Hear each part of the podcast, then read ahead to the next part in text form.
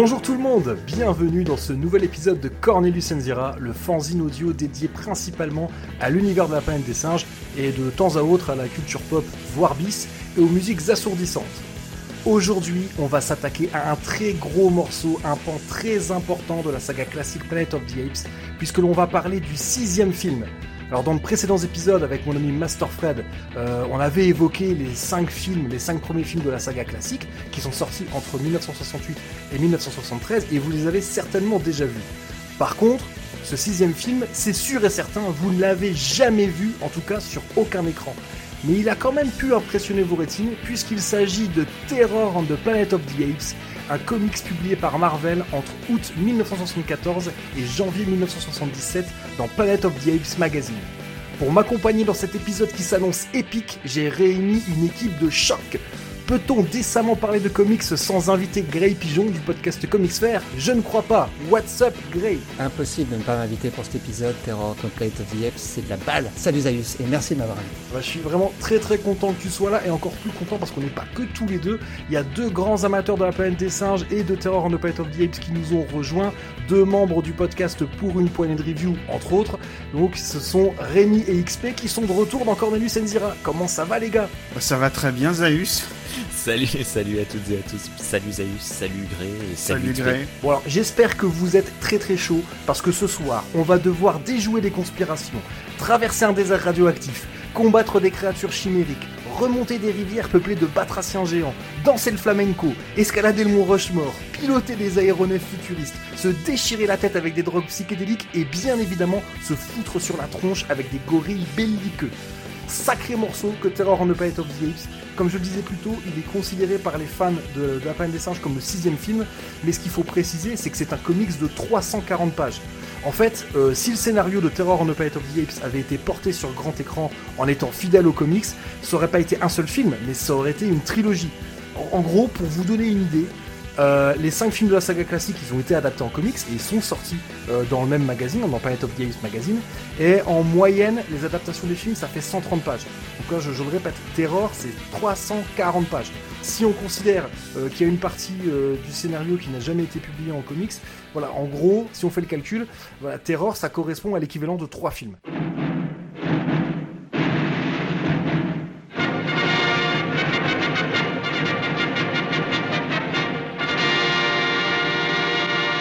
A souvent l'habitude de mettre en garde nos auditeurs en début d'épisode en expliquant qu'on va pas avoir d'autre choix que de révéler des éléments importants de l'intrigue et que ça risquerait de gâcher le plaisir de la découverte. Euh, bah, en tout cas pour ceux qui, qui, auraient, pas vu les films. Hein. Bah, là, pour ce comics, euh, bon, on va être obligé de faire quelques spoilers, mais on va surtout parler des thématiques. Donc, quand bien même vous l'ayez jamais lu, euh, on vous gâchera pas le plaisir de la découverte. On, risque de vous donner envie de le lire. Enfin, en tout cas, euh, moi j'espère. Hein, c'est un peu le but. Si, vous, si vous l'avez pas lu, le but de cet épisode, c'est vous donner envie de, le lire. Mais, mais on va pas. Enfin, moi je pense pas. Je sais pas comment vous vous le sentez les gars, mais je pense que c'est qu'on n'aura pas à révéler des éléments trop importants de l'intrigue euh, pour quand même parler de, tout ce qu'il y a de, fort et d'important dans Terror on the Planet of the Apes. Non, je suis d'accord. Est-ce que je peux déjà faire une première impartée, euh, Zaius ah bah vas-y, Gré Pigeon, vas-y. Pour les gens qui veulent le lire, Zaius, parce que c'est vrai qu'on espère leur donner envie, donner envie à nos auditeurs de, se lancer dans le Planète des Singes, il faut quand même préciser qu'il est très facile de nos jours de se procurer euh, Terror on the Planet of the Apes, ce qui n'a pas toujours été le cas. Si vous êtes un lecteur comme moi en VO, Boom Studio les, euh, les a sortis dans un très beau volume, où Terror apparaît dans un seul volume, dont l'histoire est complète euh, dans un seul tome. Et Panini Comics, en France, a repris exactement le même format pour ressortir un, un superbe volume également, qui est sorti il y, a, il y a un an ou deux, je crois. Euh, ça, faudrait demander à, à, Xavier et Rémi, parce que vous, vous, l'avez, vous, vous avez la version Panini, tandis que Grey Pigeon et moi, on a la version Boom. La version Boom, c'est 2017. Ouais. Septembre 2018. Ouais, donc un an après. Par contre, ce que je voulais, euh, ce que si, ce que je voulais quand même préciser, euh, c'est que que ce soit la version Boom Studios ou la version Panini, on ne les trouve déjà plus que sur le marché de l'occasion. Je sais pas si Panini ou Boom aura l'intention de, de le rééditer, mais euh, mais il y a, y, a, y a déjà quelques temps de ça, il y a pas mal de, de fans de la planète des singes qui s'arrachaient les cheveux en disant ah j'ai un peu trop attendu avant de l'acheter et maintenant il est introuvable. Ouais. Euh, Enfin introuvable euh, neuf en tout cas. Il a peut-être baissé, mais à un moment sur le marché de l'occasion ils étaient assez chers. Ils étaient très très chers. Ce, le- les volumes de Panini étaient très chers à un moment sur l'occasion. Et là, j'ai revu il y a il y a trois quatre mois, c'était assez euh, c'était abordable pour moins de 50 euros. En neuf, il était à 32 euros. Et ce qu'on a oublié de préciser également, Zaius, c'est que ce- cette histoire est intégralement en noir et blanc. Et on va expliquer pourquoi dans la partie dans les parties sur les magazines. Et euh, en effet, le- les magazines de l'époque, les des comics sortaient en noir et blanc. Bah, D'ailleurs, je propose enchaînons tout de suite. On va parler donc de, de l'auteur, du scénariste de Terror on the Planet of the Apes, qui s'appelle euh, Doug Munch. Alors avant de parler de lui, on va parler d'autre chose, hein, si tu veux bien, Zaius. Ah bah, bah, ah bah, vas-y, allez, c'est bon. Parce que pour, je pour expliquer la genèse de Terror et sa publication, et de Doug Munch, donc l'auteur de, de cette histoire, euh, donc au sein d'un magazine en noir et blanc, il faut,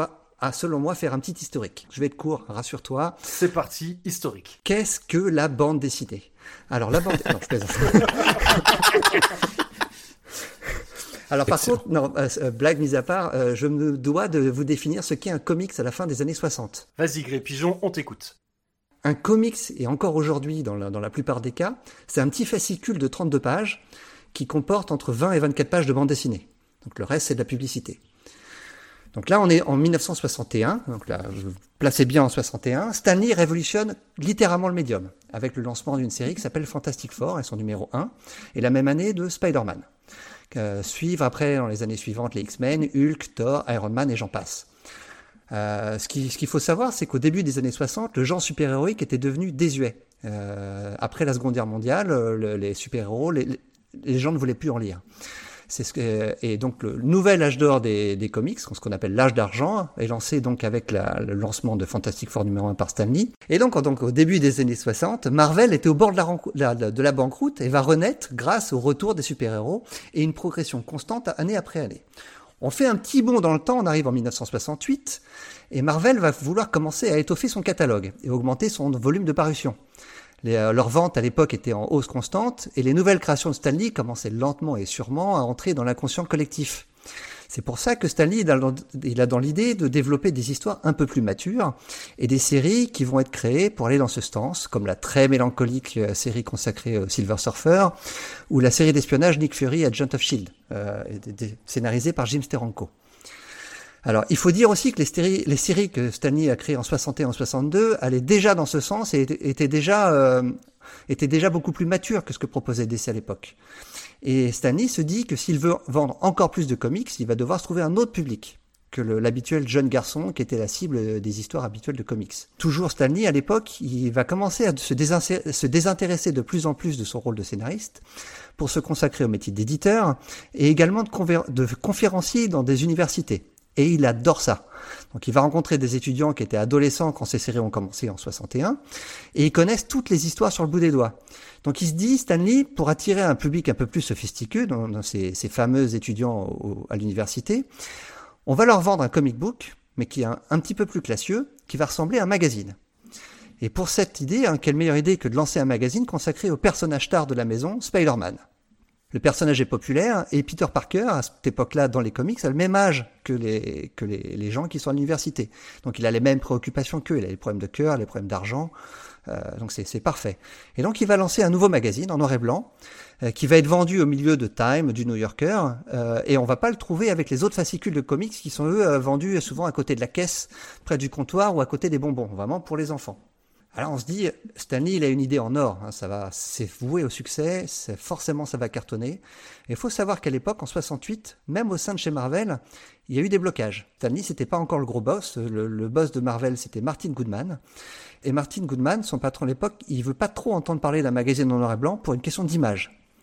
Parce qu'il faut savoir que les magazines de bande dessinée en noir et blanc, c'était jusque-là des titres sans ambition, qui s'adressaient à un public souvent adolescent en mal de sensations fortes.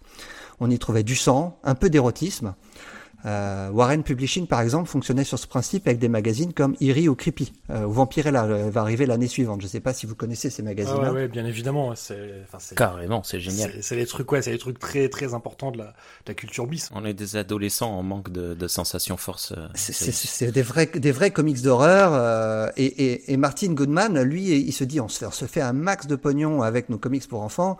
Pourquoi est-ce qu'on va casser notre image en allant sur ce terrain-là? Stanley, lui, il a une autre, euh, il a une autre idée là-dessus. Lui, il veut absolument tuer tous les adversaires. Il, il- va savoir un convaincant et il va convaincre Goodman de lui donner le feu vert.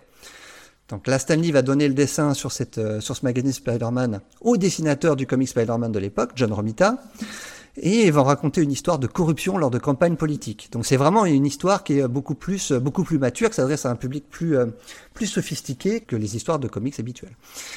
On est très loin du Spider-Man qu'on trouve dans les comics de l'époque. Et, en fait, à l'époque, c'était impossible de sortir une telle histoire dans un comics parce que le, les comics étaient soumis, au, au Comics Code Authority euh, qui était un code que les, qui était développé dans les années 50 pour protéger les jeunes garçons, un code de bonne conduite pour les éditeurs qui souhaitent vendre des comics euh, qui s'adressent à un jeune public. Donc, juste peut-être, peut-être résumer vite fait pour les, auditeurs qui connaîtraient pas. En gros, c'est quoi? C'est pas de sexe, pas d'alcool, pas de drogue, pas de gros mots. C'est ce genre de ouais, choses. Ouais, ouais. Et puis, euh, il y a, y a tout un tout un tas d'autres règles. Euh, L'histoire doit bien se finir pour le héros. Le, un personnage qui est dépeint de manière négative doit forcément perdre à la fin. Il y a tout un tas de règles qui font que euh, les comics deviennent presque tous formatés. C'est d'ailleurs comme ça que euh, que Stanley va pouvoir lancer ses histoires de super-héros parce que les, les, les comics de DC de l'époque sont très très très très formatés et Stanley va se désintéresser du code de plus en plus.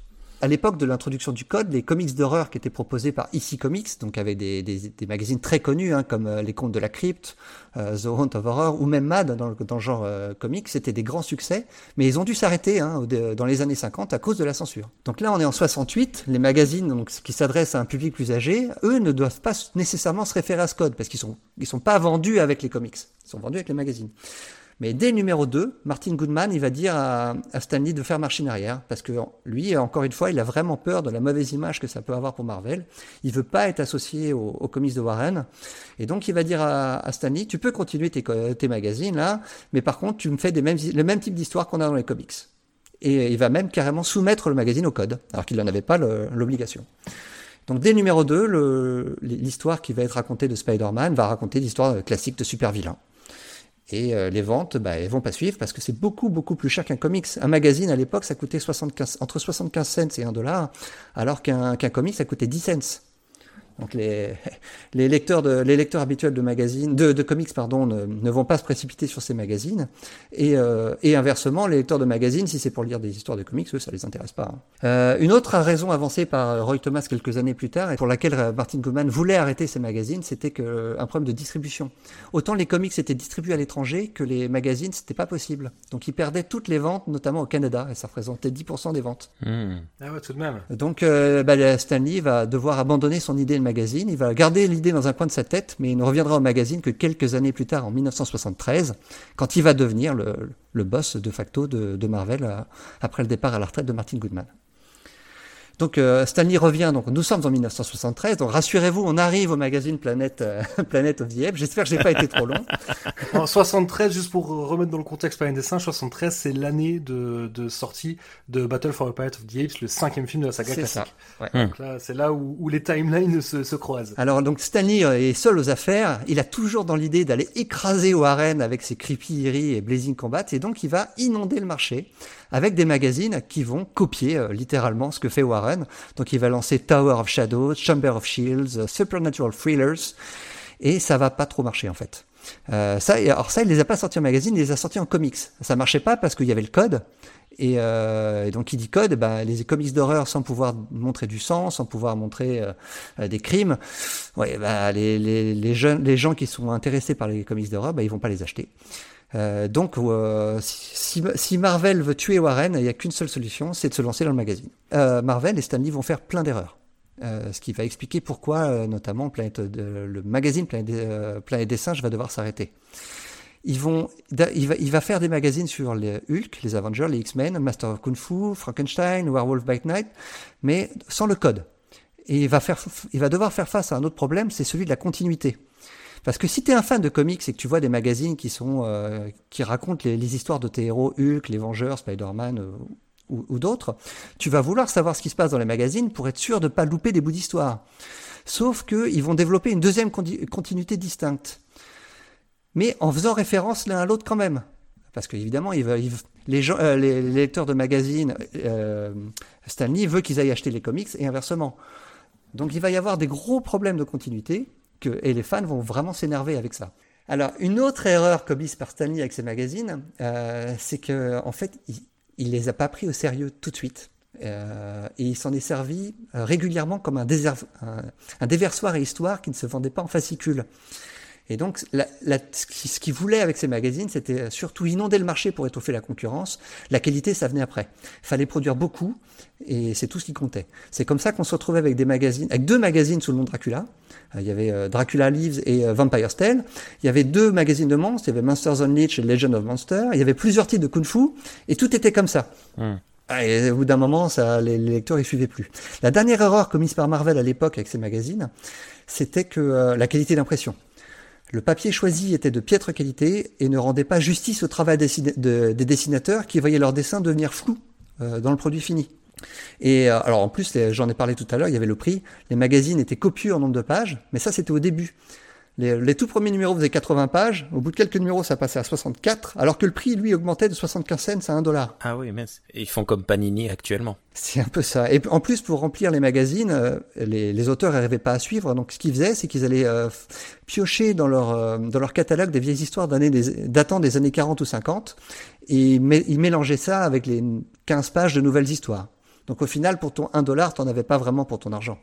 Alors en plus, si tu ajoutes ça à une publication erratique avec plusieurs mois d'attente entre chaque numéro, bah ouais, on comprend pourquoi cette ligne de magazine n'a pas fonctionné. Bah ça a été le cas d'ailleurs pour Planet of the Apes Magazine. Il y, a eu, il y a eu des périodes où il y avait plusieurs euh, mois. Ouais. Enfin, au tout début, en tout cas, il s'est passé trois mois entre le, le, numéro 1 et le numéro 2. Ouais.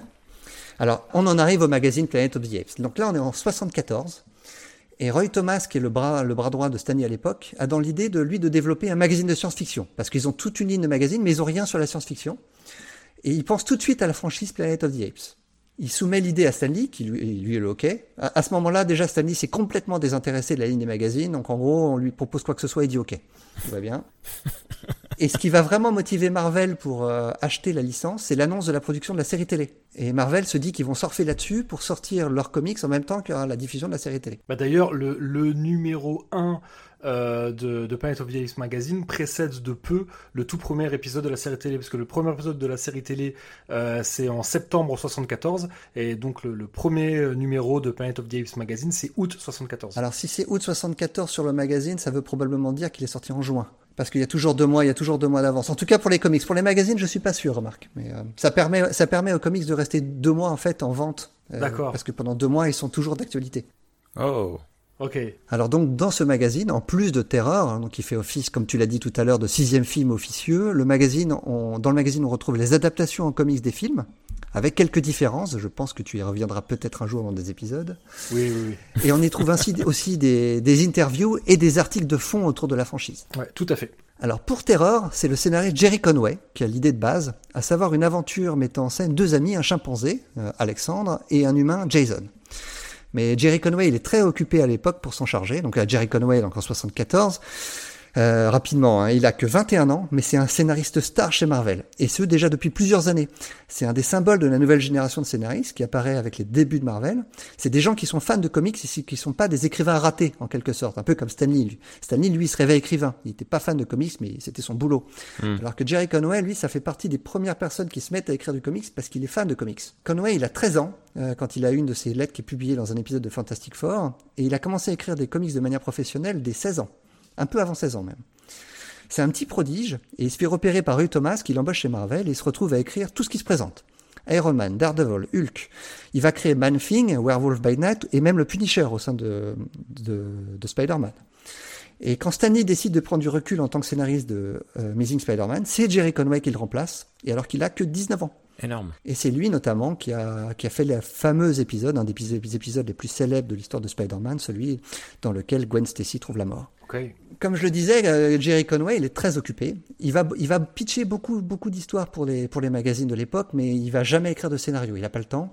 Et euh, ce qu'il va faire, c'est qu'il va, euh, il va confier le travail à un jeune auteur qui débute dans le milieu, qui s'appelle Doug Wench. Doug Wench, il, il, a débarqué chez Marvel un an avant, avec un, avec un petit background d'auteur d'histoires horrifiques, puisqu'il a déjà contribué à Harry ou à Vampirella chez Warren. Et chez Marvel, il va faire à peu près la même chose. Il va écrire Frankenstein Monster, Werewolf by Night, euh, Master of Kung Fu. Il va rester très longtemps là-dessus. Euh, c'est un des titres pour lequel il est le plus connu pour sa carrière. Et c'est surtout, euh, c'est pour ça que ça nous intéresse, il va se voir confier l'écriture de quasiment toutes les histoires originales publiées dans les magazines noir et blanc chez Marvel de l'époque. Donc il va écrire, il va écrire pour les magazines Deadly Ends of Kung Fu, Dracula Lives, Doc Savage, Hulk, Tales of the Zombies, du Conan et surtout Planet of the Apes. Il a écrit absolument tout il va écrire tout, tout, tous les scénarios, tout ce qui est sorti dans Planet of the Apes magazine, tout a été scénarisé par, Doug Munch. C'est incroyable. Et, il est tout jeune, hein, il a 22 ans. Hein. Euh, et alors dans sa carrière par la suite, euh, Doug Munch va continuer dans cette veine horrifique. Euh, il, va, il va notamment avoir un très long run sur Batman dans les années 90 avec le dessinateur Kelly Jones. Et c'est un run extrêmement gothique euh, donc vraiment, c'est ce qui lui plaît, lui, c'est les monstres. Bah ça se ressent dans Terror on the Pite of the Apes, oh, parce qu'il y a une sacrée ah galerie de monstres. oh, c'est clair. Il a, il a malheureusement, il est, il, est, il est assez âgé maintenant, euh, Doug Munch. Euh, contrairement à Jerry Conway, il est plus, il est plus du tout actif dans le milieu du comics. Voilà, j'ai fini mon, mon monologue. Je, je m'excuse, J'espère que je n'ai pas endormi tout le monde. C'était passionnant, merci. Les autres récits qui ont été scénarisés par Doug Munch dans, dans Planet of the Apes Magazine, on aura bien l'occasion d'en parler un jour. Donc, on, on, on aura l'occasion de reparler lui de toute façon.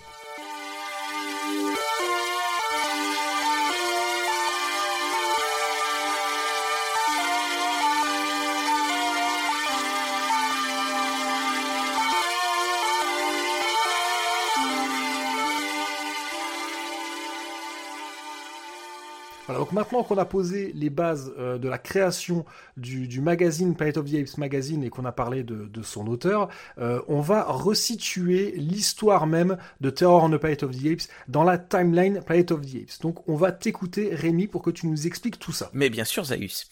Donc euh, la réponse simple et rapide, en fait, c'est la suivante, c'est 2070.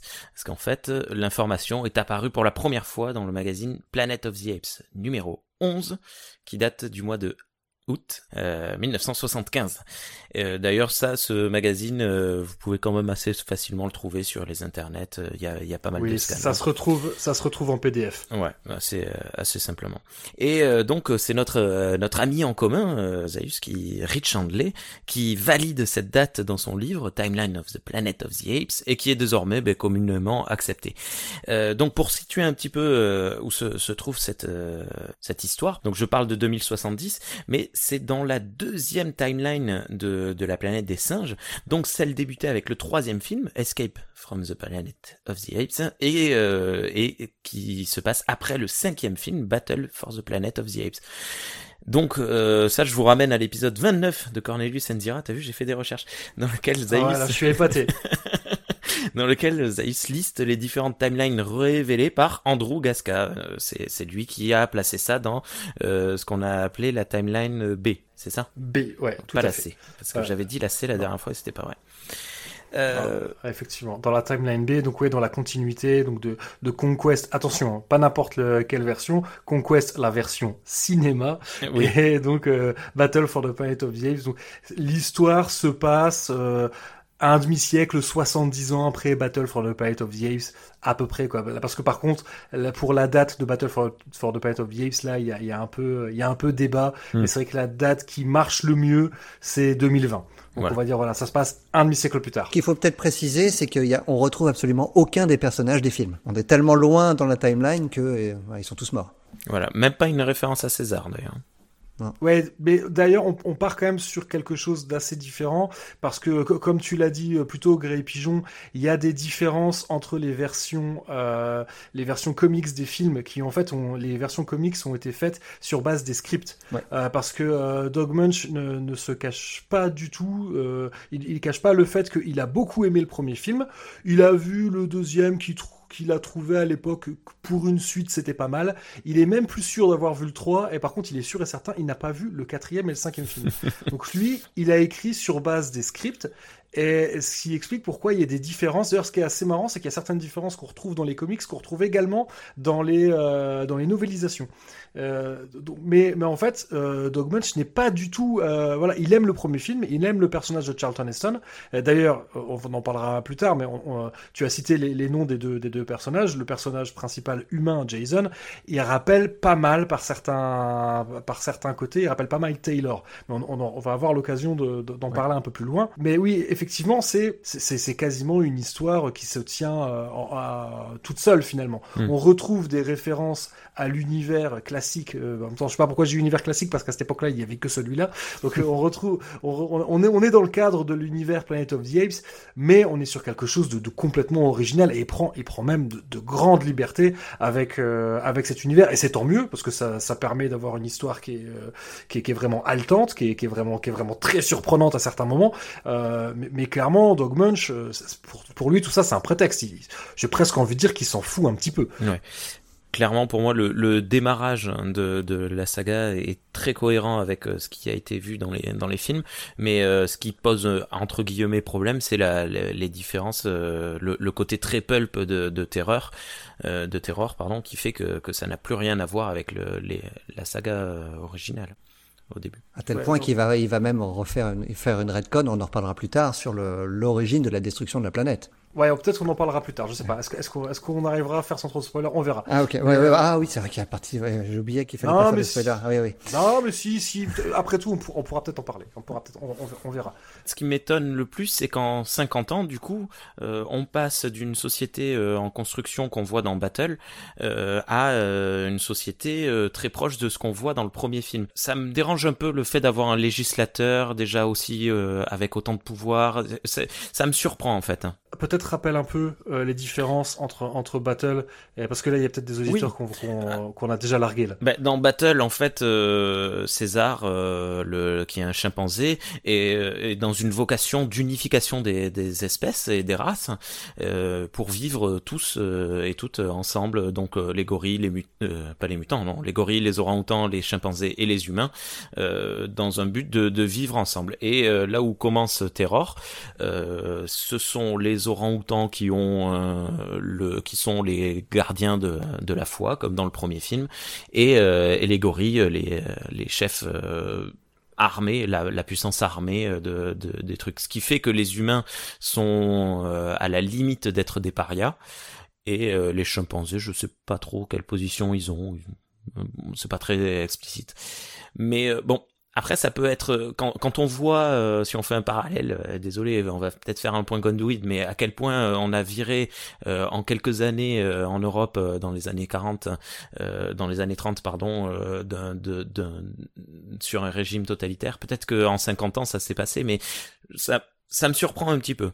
Mais franchement, c'est rien, c'est sur le coup. Je suis d'accord avec toi que dans, dans, dans Battle for the Planet of the Apes, ils vivent dans, dans des cabanes, dans les arbres, hein, parce que c'est oui, c'est vrai ça, aussi. Et, et puis là, on retrouve vraiment la ville qui est avec des, des maisons faites en adobe avec des formes curvilignes. Donc vraiment, c'est Ape City tel qu'on le voit dans, dans, dans, dans le film, dans, dans le premier film, celui de 68, donc euh, tel qu'on le voit à la, mais sauf que ce Ape City là, c'est à la fin du 40e siècle. Alors que là, on est censé être à la fin du 21e siècle. J'ai une question de Béotien euh, par rapport à la série télé euh, dans la timeline, puisque euh, le comics devait sortir en concomitance avec la, série télévisée, la série télé se, passe à quelle époque? Eh bien, c'est fin du 31e siècle. Ah Donc on est mille, ans plus tard.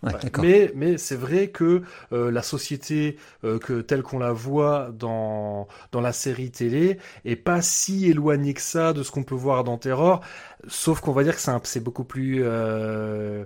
Enfin, on, va dire que peut-être entre temps, peut-être que peut-être que la Forbidden Zone a un petit peu reculé et qu'il y a plus de terres agricoles, parce que parce que là, par contre, on a l'impression euh, que Ape City est tout seul au milieu d'un voilà d'un monde irradié complètement fou.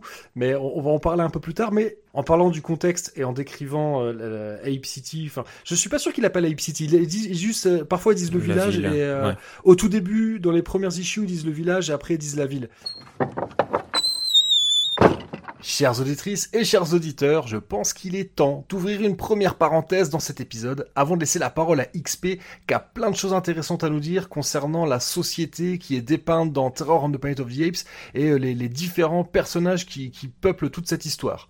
On s'apprête vraiment à sauter à pieds joints dans le plat de résistance et je pense qu'il est peut-être pas inutile de résumer rapidement certains détails qui ont déjà été donnés et d'apporter quelques petits éléments pour aider à la compréhension. Donc je rappelle, les deux protagonistes principaux de Terror on the Planet of the Apes sont deux jeunes de 18 ans qui s'appellent Alexander, qui est un chimpanzé, et Jason, qui lui est un être humain.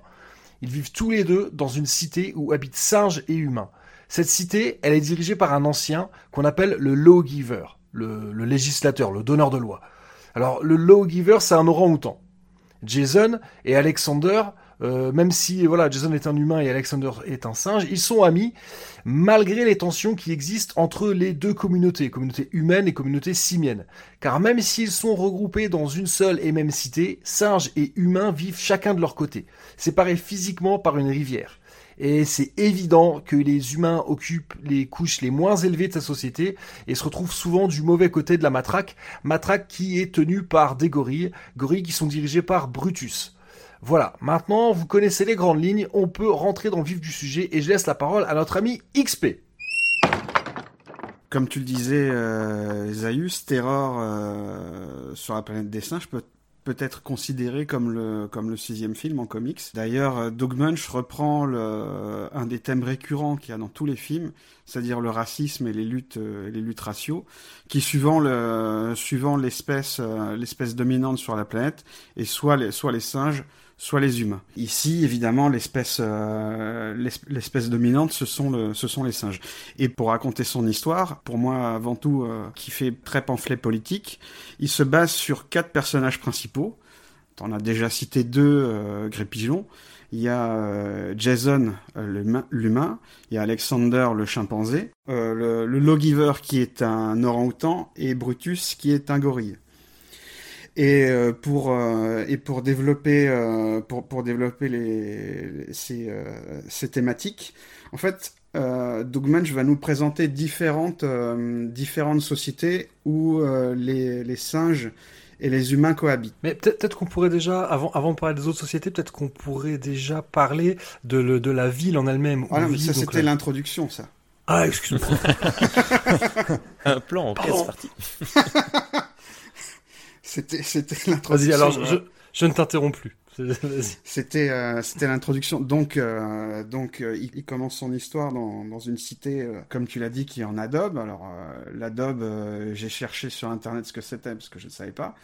C'est une brique qui est durcie, durcie au soleil, fabriquée à partir de terre argileuse mélangée à de la paille ou de l'herbe qui est séchée ou hachée. Donc on a vraiment la, la cité euh, la cité en dur et géographiquement la, la, la cité elle est euh, elle est située à, l'orée euh, à l'orée d'une forêt séparée par il y a y a une rivière pas très loin et des montagnes. C'est de, de, bien connaître la, la géographie c'est important pour pour l'histoire. Donc euh, l'histoire commence avec euh, Alexander et, euh, et, Jason qui se rendent sur la place principale de la cité pour aller écouter le discours du, du, du, donneur de, de, loi qui annonce, qui annonce son départ. Mais là, je vais vous citer ce qu'il dit en, dans la version française. Il dit au revoir. Au revoir. Alors, c'est ça, c'est Giscard. ah merde. Mais il se ressemble un peu. Un peu de sérieux. Alors, il dit euh, je cite, La haine est le poison de l'âme, buvons plutôt le vin de l'amour, car même que la qualité d'un vin ne dépend pas de son contenant, nos qualités ne sont pas déterminées par nos enveloppes physiques, et nous sommes tous les mêmes malgré les diversités de nos apparences. Ce que veut dire par là le, le, le donneur de loi, c'est que peu importe, euh, peu importe les différences, qu'on soit, qu'on soit un homme ou un singe, c'est pareil. Lui, il considère tout le monde pareil. La suite de la série va lui donner complètement raison, d'ailleurs. Hein. Mais seulement ça, c'est, ce n'est qu'un discours, parce que dans les faits, c'est, euh, c'est plutôt, c'est plutôt faux. Parce que si on regarde euh, l'organisation, euh, l'organisation politique de la, cité, en fait, tous les singes sont au pouvoir de la cité. Donc il y a le, le donneur de loi qui est le garant de la loi. Il a nommé Brutus au poste de ministre de la paix. Et lors de son départ, il nomme, euh, sans élection, il nomme son frère à sa place. Et je ne sais pas ce, que vous en pensez, mais le fait que dans cette société euh, euh, qui, euh, qui est mélangée entre des singes et des humains, le fait qu'il y ait besoin d'un ministre de la paix, déjà pour moi, ça pose un petit problème. Ça veut dire que la paix, peut-être, enfin l'harmonie entre les deux espèces n'est peut-être pas peut-être pas optimum. Hmm. Bah, surtout, ce qu'il faut rappeler, euh, si, si on veut remettre dans, dans, dans la timeline Planet of the Apes, euh, Conquest, donc qui, qui, est le début du soulèvement des singes, se passe à la fin du XXe siècle. Et là, on est dans la deuxième moitié du 21e. Si on se dit que Battle euh, se passe vraiment en 2020, on, on, est ouais, on est juste un demi-siècle après euh, après la, la, la, dernière guerre entre humains et singes. Donc effectivement, ça, quand les singes ont été les esclaves des humains pendant plusieurs décennies et que euh, et que ça fait assez peu de temps euh, qu'ils les ont vaincus, on peut comprendre que les plaies ne se referment pas en, en aussi peu de temps. Mais c'est vrai que au premier coup d'œil, on voit tout de suite que cette société, elle est, elle est inégalitaire. Mais je, je vais te laisser continuer mmh. parce qu'à mon avis, tu allais en parler. Et, et si je peux juste me permettre, attends, excuse-moi XP, désolé. Le, si le ministre de la paix, au lieu de l'administrer, il pouvait nous la mettre, ça serait cool. Je suis la caution comique. Tu seras coupé au montage. C'est particulier comme choix quand même de choisir un gorille comme ministre de la paix justement. Euh, Est-ce qu'il y a une volonté derrière tout ça justement de faire en sorte d'avoir un discours de façade et une réalité bien plus belliqueuse? Oui, parce que euh, encore une fois, bon, j'imagine que la plupart de nos auditeurs, si vous êtes là, c'est que vous aimez beaucoup la planète des singes, mais on a quand même vu dans, Battle for the Planet of the Apes que c'est surtout les gorilles qui ont un problème avec l'idée de vivre en harmonie avec les humains et que euh, Aldo, le général Aldo, qui est donc le, chef, le chef militaire, le chef des, oui, des armées qui sont composés uniquement de gorilles. Hein, donc euh, l'armée simienne est composée de gorilles et il fomente un coup euh, contre euh, contre César, donc qui est un chimpanzé qui est à la tête de cette société composée à la fois d'hommes et de singes.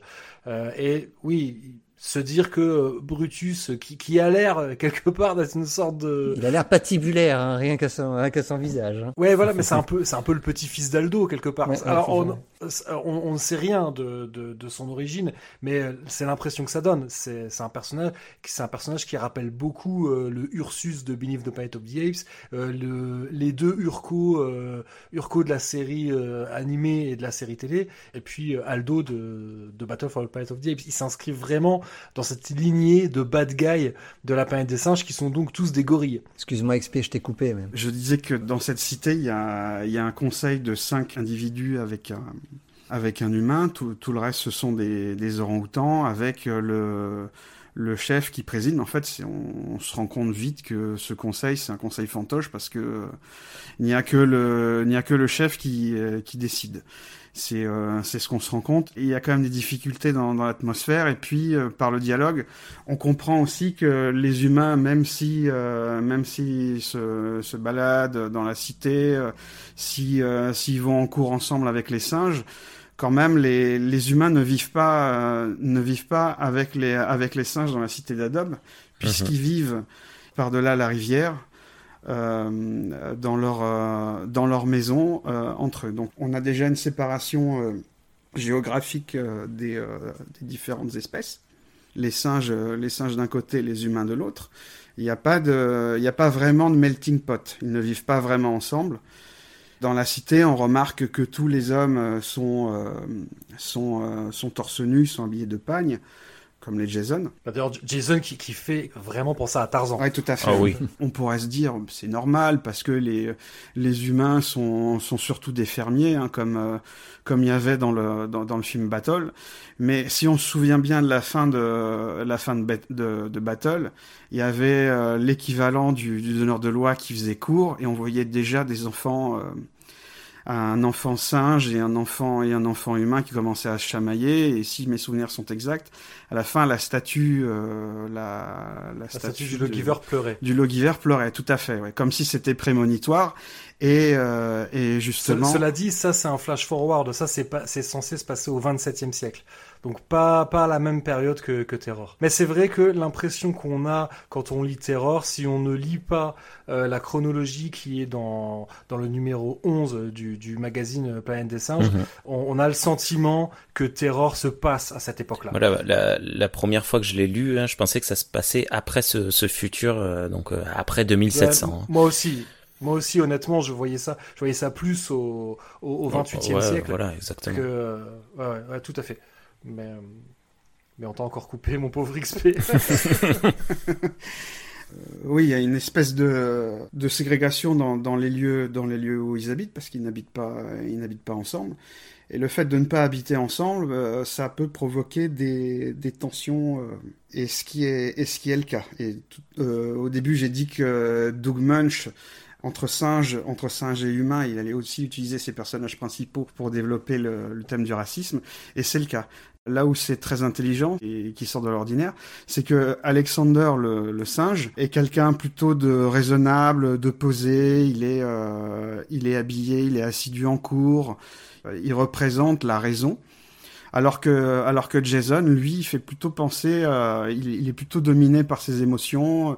Il n'a pas de vêtements, il est juste habillé en pagne, comme Tarzan, comme, euh, comme tu l'as dit. Hein. Il fait beaucoup penser à Tarzan physiquement. Il est encore euh, plutôt musclé et il est gouverné par ses, par ses émotions. Oh, bah c'est un écorché vif, hein, Jason. Hmm. Il deviendra même blond. Ouais. C'est à cause des radiations.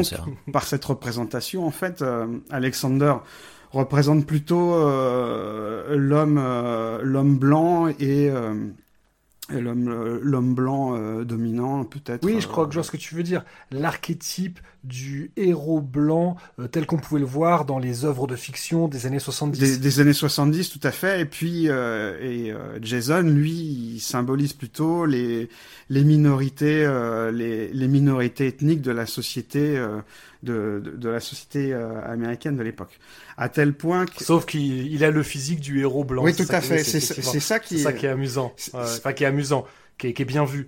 C'est ça qui est amusant et, en plus euh, lors des dialogues, euh, Alexander dit oui, euh, je sais, je fais de temps en temps des blagues sur le fait que tu sois humain et tout. Il, on sent que vraiment Alexander est très attaché à, Jason on sent que l'inverse est pas est pas vraiment réciproque parce que Alexander s'excuse s'excuse beaucoup de ses blagues alors qu'en fait il n'en fait jamais et Alexander n'arrête pas plutôt lui de faire des de faire des blagues racistes euh, oui, euh, Jason n'arrête pas. J'ai toujours du mal avec les noms. Rémi pourra vous le dire. Je m'appelle Jean-Marc. Merci Arthur donc, euh, et en fait, euh, Jason, lui, n'arrête pas de, de, de, faire des petites blagues racistes sur. Euh...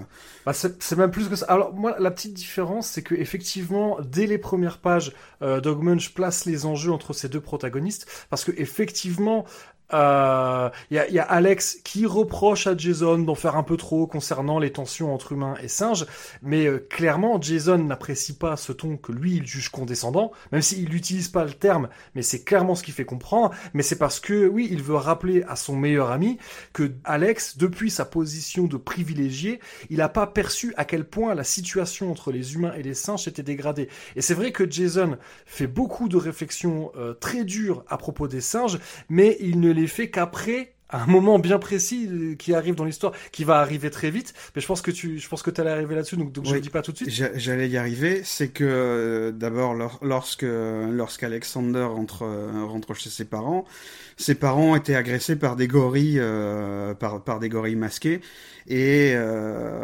et avant que Jason rentre rentre chez lui, en fait, ses parents ses, ses parents sont agressés tué et la ferme brûlée par des gorilles euh, par des gorilles euh, habillés en blanc avec des euh, avec des, des, cagoules blanches qui renvoient aux heures les plus sombres de le de, de l'histoire des États-Unis, du Ku Klux Klan, tout à fait. C'est clairement ouais, c'est clairement une référence. enfin, là, c'est c'est évident, c'est voilà, mm. c'est c'est transparent. Les gorilles qu'on voit, c'est des suprémacistes, c'est l'équivalent du Ku Klux Klan mais version simienne. Tout à fait. Les gorilles sont l'équivalent des suprémacistes euh, des suprémacistes blancs. Et suite à cette euh, suite à, à, ce drame, Jason va va développer une haine des des gorilles, même des singes en général. Et des singes en général, oui, tout à fait on va se rendre compte en fait que bien vite que le chef de ces de ces suprémacistes n'est autre que n'est autre que Brutus, le ministre euh, le ministre de, la, paix. qui va même jusqu'à jusqu'à assassiner sa femme et faire accuser euh, Jason du crime. D'ailleurs, petit point petit point concernant Zena, concernant la femme de Brutus. Euh, j'ai dit plusieurs fois dans des épisodes de Cornelius Enzira que les seuls singes femelles que l'on voyait dans la saga classique, c'était des chimpanzés. Et alors, c'est sous réserve, mais je suis à peu près sûr que Zena, l'épouse de Brutus que l'on voit, c'est la toute première euh, gorille femelle que l'on voit dans l'histoire de la planète des singes. Voilà, oui, identifiée femelle. C'est très important. Parce qu'il y en a sûrement d'autres qu'on a vus dont on ne savait, connaissait pas le sexe. Mais elle, c'est clair, voilà, elle est, c'est, c'est une femelle et effectivement, elle, elle est, euh, elle est abattue euh, par par Brutus. Alors abattue avec une arbalète. On reparlera peut-être un peu plus tard de des, des armes qu'utilisent les, euh, les gorilles. Euh, mais donc ouais, elle est abattue d'un carreau d'arbalète par Brutus parce que elle, elle, elle refuse de, elle, est choquée de découvrir que son mari est un est un terroriste, un suprémaciste, et, euh, et elle refuse. Non seulement elle refuse de, de les rejoindre, mais en plus elle elle menace euh, Brutus d'aller le dénoncer. Et donc, bah, lui, il, s'en débarrasse, et puis tant qu'à faire, eh ben, il essaie de faire, euh, voilà, il fait porter le chapeau à, Jason. Pourquoi pas hein. C'est ce qui va lancer le début de l'histoire, puisque Jason et Alexander vont être obligés de, prendre la fuite. Tout à fait. Et Brutus arrive à convaincre euh, Xavier, le frère du donneur de loi, qui est, au pouvoir, que les coupables sont, enfin, c'est, Jason qui a tué sa femme et il demande, euh, il demande l'autorisation de le, de le pourchasser.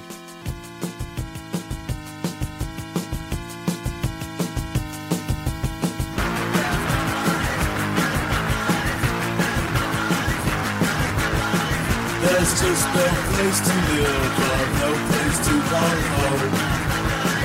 Time to time, state to state, it seems like it's a joke.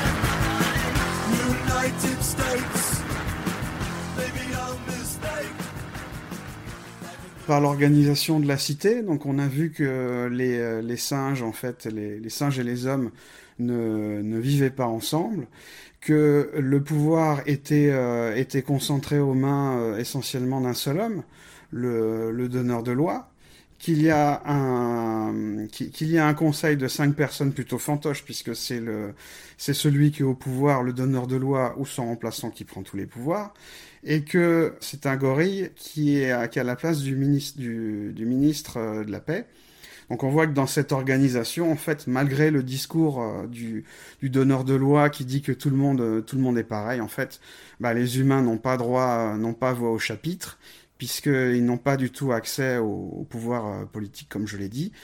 Au cours de leur fuite, le, le long de la rivière, euh, Alexander et Jason arrivent dans un village de trappeurs où les singes, euh, où ils découvrent que les singes et les hommes vivent euh, vivent ensemble en harmonie euh, dans des maisons, dans des maisons et des bâtiments en bois à côté de la rivière où ils vivent de la chasse et euh, de la chasse et de la pêche. C'est des trappeurs. Ah oui, c'est des trappeurs. et, et, là, il rencontre euh, Julius Gun, Gunpowder, qui se définit lui-même comme étant le plus dingue, le plus grossier, le plus vicieux, le plus bagarreur des pagailleurs de, de la rivière, et également pilier de bar, fléau des ratons laveurs, terreur des putois, abatteur d'arbres, à main nue. Ah, ils, ils, ont dû avoir du mal à le traduire parce que le l'anglais peut se permettre d'accumuler tout un tas d'adjectifs, ce qui marche beaucoup moins bien en français. Mais en, en anglais, ça marche super bien. Le, et, et mais, mais, mais, la traduction que tu as lue, elle est, elle est quand même relativement bonne.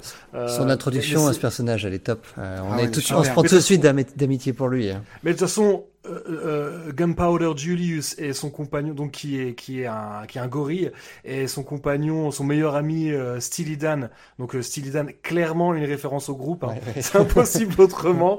Euh, donc qui lui est un humain, et donc c'est tous les deux des trappeurs. Et, et franchement, moi c'est mes personnages préférés dans dans l'histoire parce que leurs dialogues sont toujours à crever de rire. Mm. Là, on est vraiment sur un délire redneck. On dirait les rednecks dans. Pour moi, c'est les rednecks dans dans les Blues Brothers. Ah, et, c'est marrant. J'allais dire les Blues Brothers C'est exactement ça. Mais voilà, je veux dire, on est vraiment dans le même genre de délire. Ici, on se tape dessus pour se dire bonjour. C'est ça.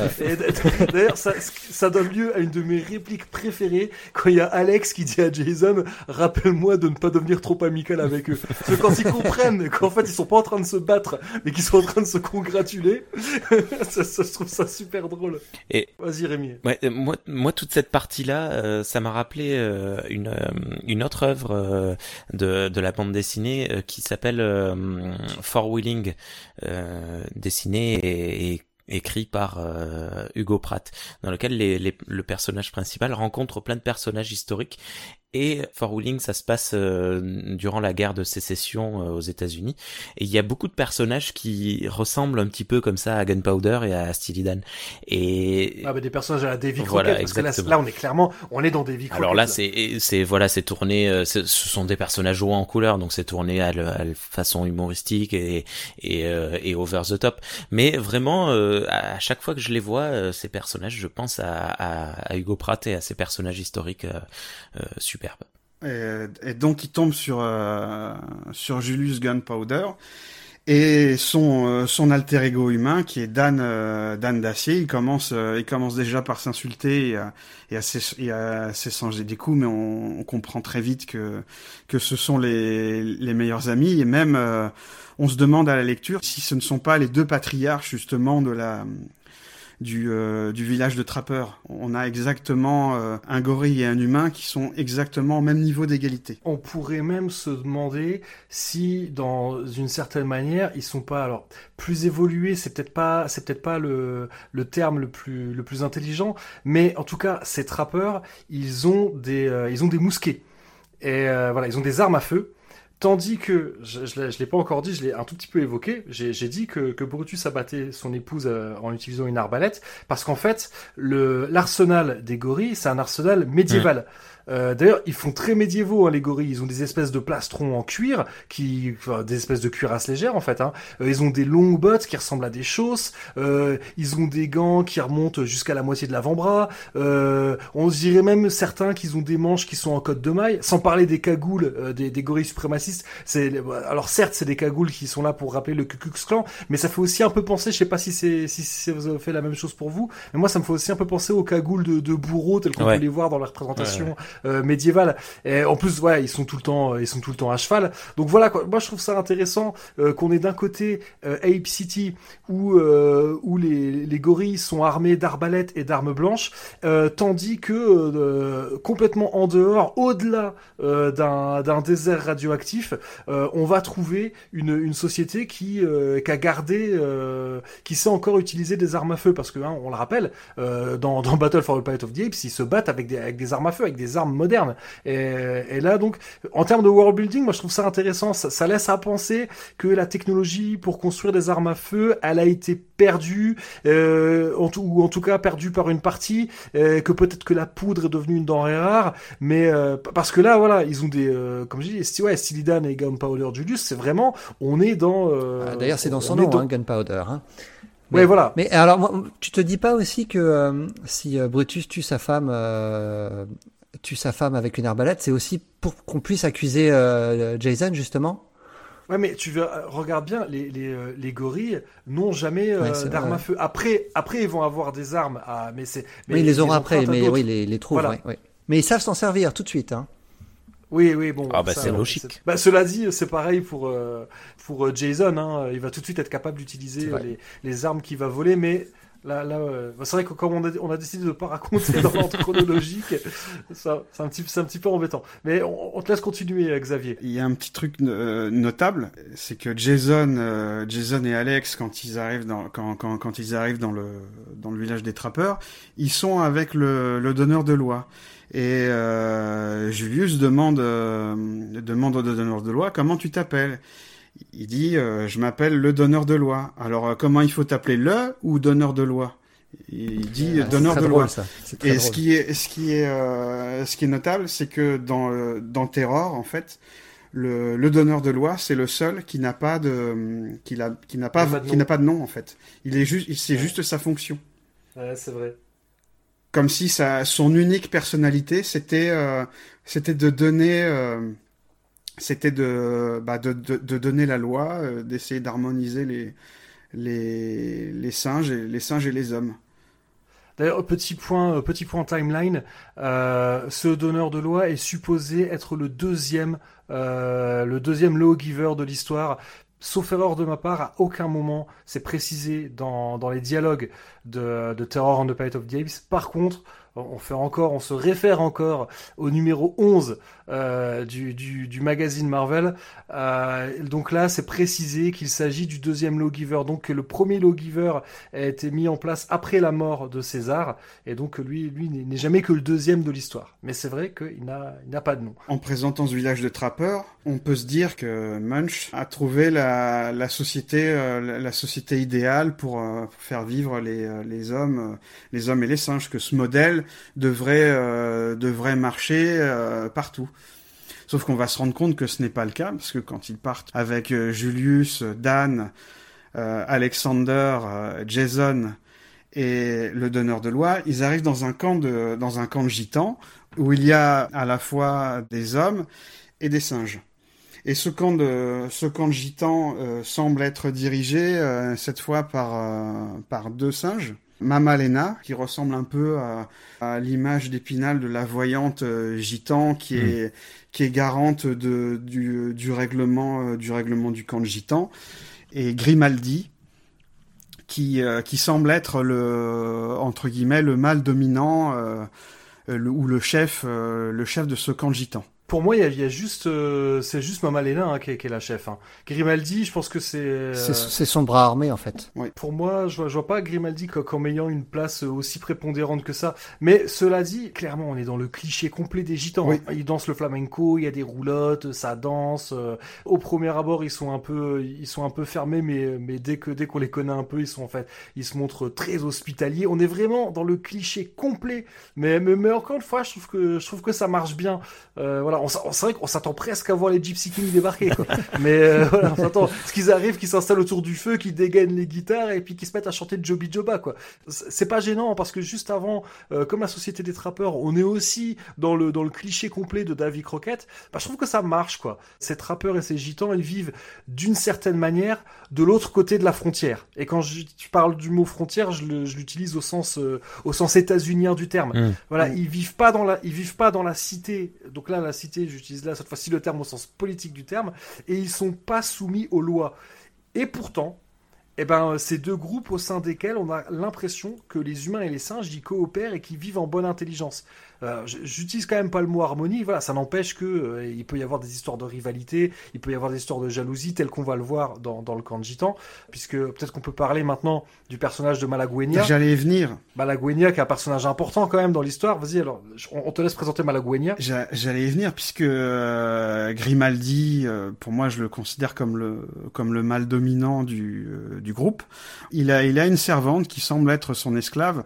C'est une c'est une femme gitane très belle avec euh, la robe, euh, la robe de gitane qu'on imagine très bien, qui s'appelle Malaguena.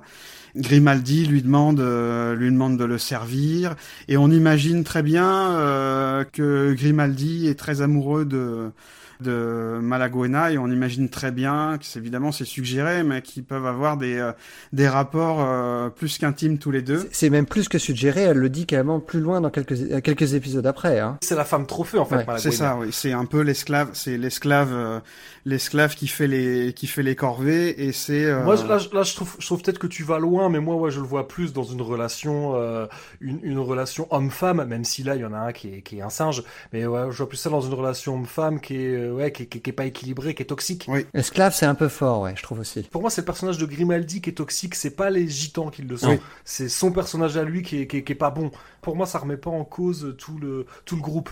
C'est juste cet individu-là qui est, euh, est craignos, quoi. Et donc, le, regard de Jason et de Malaguena se, se croisent. Grimaldi le remarque et euh, il, devient, il devient jaloux et il défie en duel. Euh, il défie en duel Jason qui lui avait dit enlève tes sales pattes de, de, de cette humaine, en gros sale, sale, singe. Comme on l'a dit, hein, depuis, le, depuis que ses parents ont été, ont été massacrés, il vous il voue une haine à, tous les singes. Donc il se. On, retrouve un comportement proche de celui de Taylor, en effet, hein, ce que tu disais, Zaius, plus tôt. Hein. Toutes les insultes de Jason rappellent fortement euh, la manière dont Taylor parle aux singes. C'est clairement ça. Take your sticking paws off me, you damn dirty ape!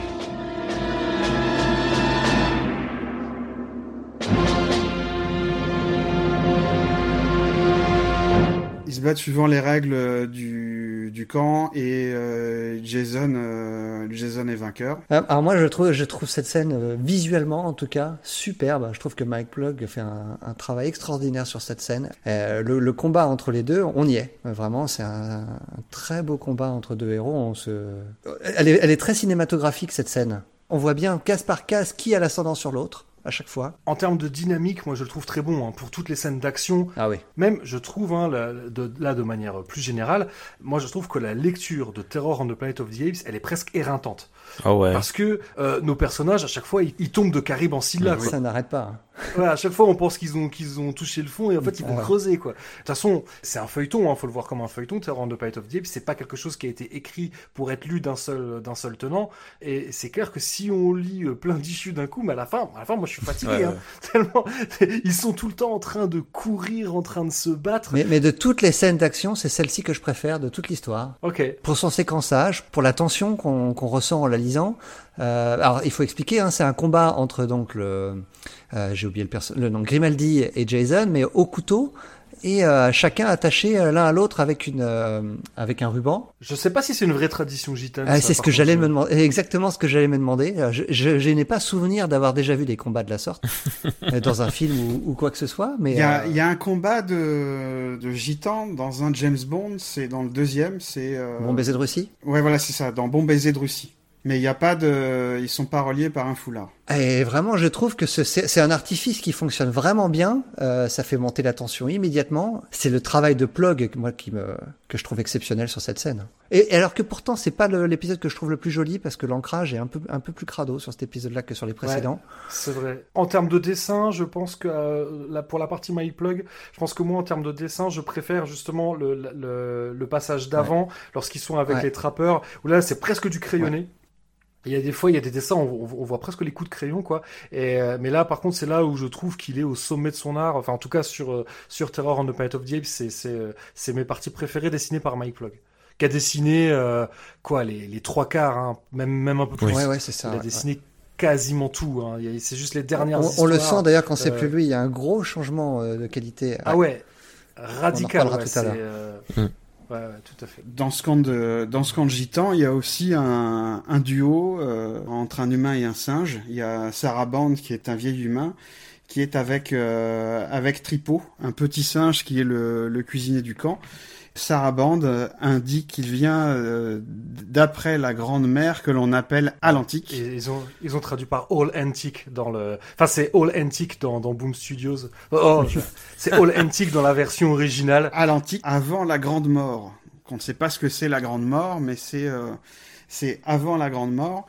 Et ce que je trouve intéressant, c'est que ce, ce duo de d'hommes et de singes on a un rapport euh, qui est pas égal puisque euh, mais ils sont ils sont quand même amis mais quand même Sarah Band est, euh, plutôt est plutôt dominant, c'est lui qui prend les décisions et ouais mais c'est parce que Tripo Tripo donc c'est un chimpanzé qui est, qui est, plus petit que les autres chimpanzés et qu'il a l'air un peu simplé. Oui, en tout cas dans sa dans sa manière de s'exprimer. Mais euh, moi, j'ai pas le sentiment, euh, je sais, j'ai pas le sentiment qu'il y, a, qu'il y a un rapport de subordination. Entre non, il n'y a pas, il y a pas de rapport de, de, de subordination, mais on, on, sent quand même que c'est, c'est Sarah Band qui suit les décisions et que Tripot, euh, que tous les deux, que tous les deux sont, sont vraiment amis, ils sont liés tous les deux. Ouais, Sarah Band a pris Tripot sous son aile, quoi. Oui, tout à fait. C'est le sentiment que ça donne. Tout à fait, et que Tripot, euh, Tripot est capable de donner, euh, de donner sa vie pour sauver Sarah Band, et que l'inverse est réciproque. Et ce qui, et ce qui est intéressant, c'est que après, on va tomber sur un autre duo entre un homme et un singe. C'est euh, la Lightsmith euh, en anglais et le liminurgiste en VF et Gilbert qui est un qui est un singe euh, qui est un singe gibbon. Et qui est muet. Et qui est muet, tout à fait. Ils sont amis. Il y a à peu près le même euh, le même rapport entre Sarabande et Tripot. Et ce que je trouve intéressant, moi, avec euh, Lightsmith, c'est que Lightsmith est un collectionneur d'artefacts euh, d'avant la guerre atomique. Par ce personnage-là, moi, je trouve que Doug Munch, en fait, il fait référence plus au roman de au roman de Pierre Boulle qu'au film au sens où euh, le, les paroles de de Lightsmith son attitude font que comme euh, que comme dans le dans le roman de Pierre Boulle où on avait les singes qui imitaient qui singeaient les hommes parce que Boulle voulait euh, voulait critiquer la, la société humaine et ce ce rôle-là est tenu dans dans Terror par Lightsmith puisque euh, il a les artefacts, mais il est, euh, il est, comment dire, il est. Bah, il, a, il a parfois du mal, c'est-à-dire qu'il il a retrouvé plein d'objets de l'ancien monde. Il essaie de comprendre quel était leur but, quel était leur fonctionnement, mais souvent, pour ne pas dire quasiment à chaque fois, il tape à côté de la plaque. Il, tape, à côté, oui, et c'est l'occasion pour euh, Doug Munch aussi de critiquer la, la société contemporaine la, la, société capitaliste et la politique euh, et la politique américaine de l'époque. Mais je préfère pas en dire plus pour laisser vraiment la surprise aux spectateurs. Vraiment, c'est, ce serait vraiment dommage de gâcher. C'est très marrant. Parce que c'est vraiment, c'est, c'est vraiment la surprise. On ne s'y attend jamais. Et euh, pour moi, il faut vraiment, euh, il faut vraiment laisser cette surprise aux spectateurs. Moi, je trouve ça rigolo les trois premières fois. C'est un peu redondant, quoi. Encore une fois, il faut rappeler Terror on the Planet of the Apes. Euh, il fallait attendre plusieurs mois pour avoir la suite de l'aventure. Oui, c'est vrai. Voilà. Encore une fois, c'est pas pensé pour être lu d'un seul tenant. C'est vrai, je l'ai pas précisé, mais euh, je crois qu'il y a eu en tout et pour tout 28 euh, magazines, 29, 29 magazines Planet. et il y, a, il y, a 15 épisodes de Terror qui sont dispersés sur l'ensemble des magazines. Donc, il y avait des magazines où il n'y avait pas d'épisode de Terror. Qui devait être frustrant pour ceux qui aimaient ce run-là. Euh, mais non, c'est vrai que le personnage de Lightsmith, de son vrai nom, son vrai nom, c'est Lightning Smith donc euh, Smith l'éclair, hein, si on veut le traduire. Et donc, et, il s'est donné un, un, espèce de titre. Donc c'est Miraculous Wizard of Firewind Harbinger. Donc, euh, donc c'est le, euh, donc le wizard, c'est le, le, le, sorcier. Voilà, le magicien miraculeux du, alors Firewind, du, ouais, du, du vent de feu, je sais pas comment le traduire. Harbinger, par contre, euh, je trouve ça super intéressant comme terme parce qu'on le retrouve dans le tout premier film. Euh, à la fin du film, à la demande du docteur Zaius, Cornelius lit le 29e rouleau sacré dans lequel l'être humain est décrit notamment comme étant The Harbinger of Death. Ah, voyons, tu peux nous mettre ça dans le montage? Beware the beast man, for he is the devil's pawn. Alone among God's primates, he kills for sport or lust or greed. Yea, he will murder his brother to possess his brother's land. Let him not breed in great numbers, for he will make a desert of his home and yours. Shun him. Drive him back into his jungle lair, for he is the harbinger of death. Et effectivement, Harbinger, ça veut dire euh, celui qui porte les présages, euh, les signes avant-coureurs, donc quelque part le précurseur. Et c'est vraiment comme ça hein, que se perçoit Lightsmith. Euh, il se voit comme quelqu'un de moderne, sauf que Lightsmith, euh, il déterre des objets du passé. Alors bon, je vais pas dire qu'il fait du, du rétro-engineering, mais il y, a, un peu de ça, vu qu'il utilise des objets qui sont du passé, mais qui, par rapport à la technologie de ce monde-là, en tout cas par rapport à la technologie du monde que Lightsmith connaît, euh, c'est des objets qui sont futuristes. Ce qui est super drôle, alors moi, je vois pas tout à fait le même lien entre Lightsmith et, et, Gilbert et, euh, et Sarah Bond et Tripot pour moi, on va le dire à la française, Gilbert, euh, pour moi, Gilbert, c'est plus le sidekick mm. de, de Lightsmith. C'est quand même Lightsmith qui donne un peu les ordres. Mais ce qui est drôle, c'est que euh, donc euh, Gilbert est muet. Euh, mais euh, mais euh, comment mais il écrit dans un anglais impeccable on verra ça tandis que que Lightsmith lui il écrit il fait plein de fautes ça, ça c'est super drôle Euh, mais voilà, moi j'aime bien ouais, le personnage de Light Smith, je trouve vraiment drôle. Il est quelque part entre le, le steampunk et le formica punk. Et euh, voilà, moi je, je, trouve ça, euh, voilà, moi je trouve ça, je trouve ça vraiment très marrant. Est-ce qu'on dit où, vit euh, Oui, justement, j'allais j'allais y Ah venir. Et, là, et, Bah, vas-y, et alors, là, vas-y, et là où, il y a, où on peut faire le rapprochement entre Sarah Band et Tripot, c'est que la, Light Smith et Gilbert sont tous les deux des, des, des nomades, puisque Light Smith et Gilbert vivent dans une roulotte qui fonctionne à, à la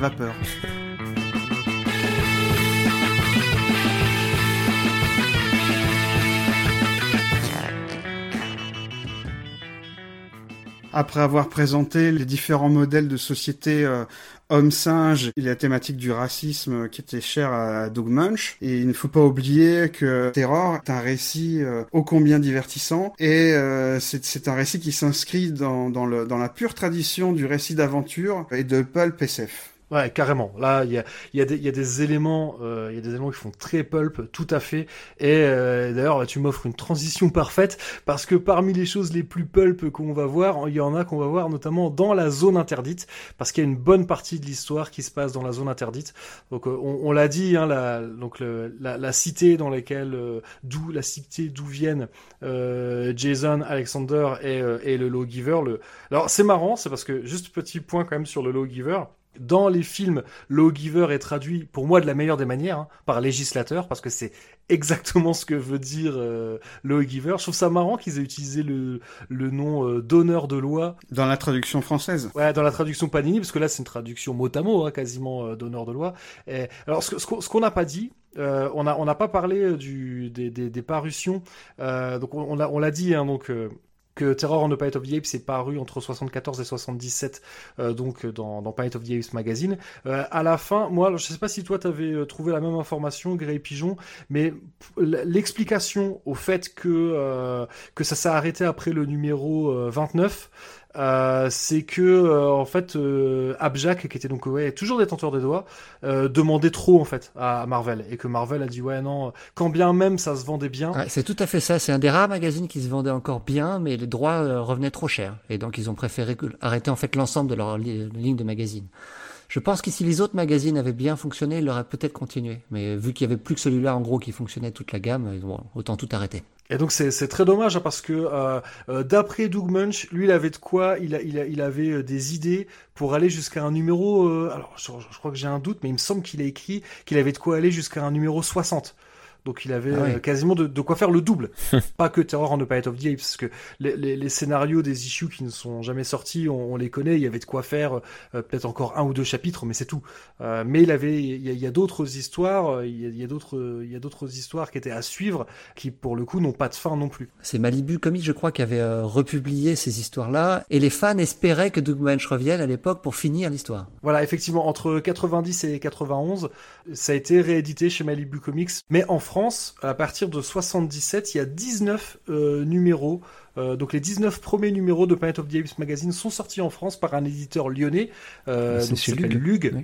Ouais, ouais. Et donc, euh, bah, ils sont pas cassés la tête. Hein, ça, ça s'appelait La planète des singes. Et, mais là, donc, ce qui est marrant, c'est que euh, ils avaient traduit Lawgiver par patriarche. Ça passe aussi. Hein. Honnêtement, l'idée est pas je mal. Très, ouais, ouais. Je suis vachement surpris que Panini ait choisi de traduire Lawgiver par donneur de loi. Ouais, c'est trop, c'est trop. Euh... Surtout vu que le terme législateur est, euh, est utilisé dans les dans dans la VF des, des, films de la saga classique. Moi, je, honnêtement, j'aurais pris voilà Panini si vous nous écoutez, il fallait mettre le législateur. Quoi. mais...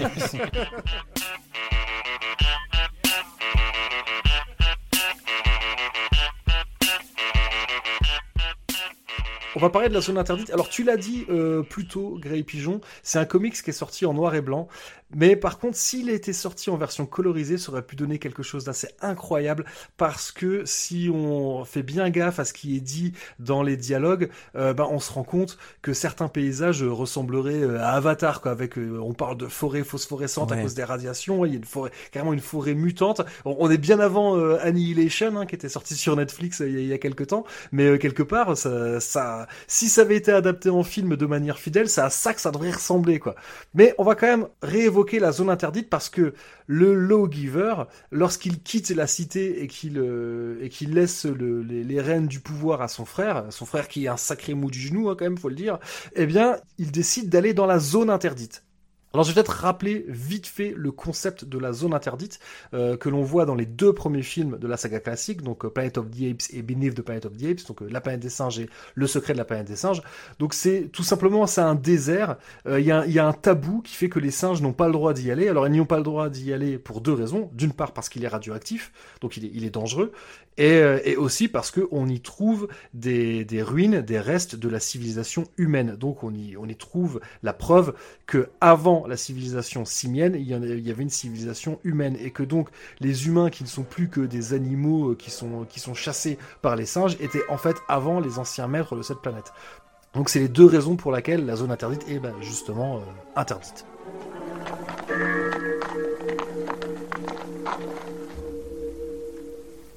Savez où va cette rivière Elle se jette dans une mer à quelques kilomètres d'ici. C'est là que nous trouverons les fouilles.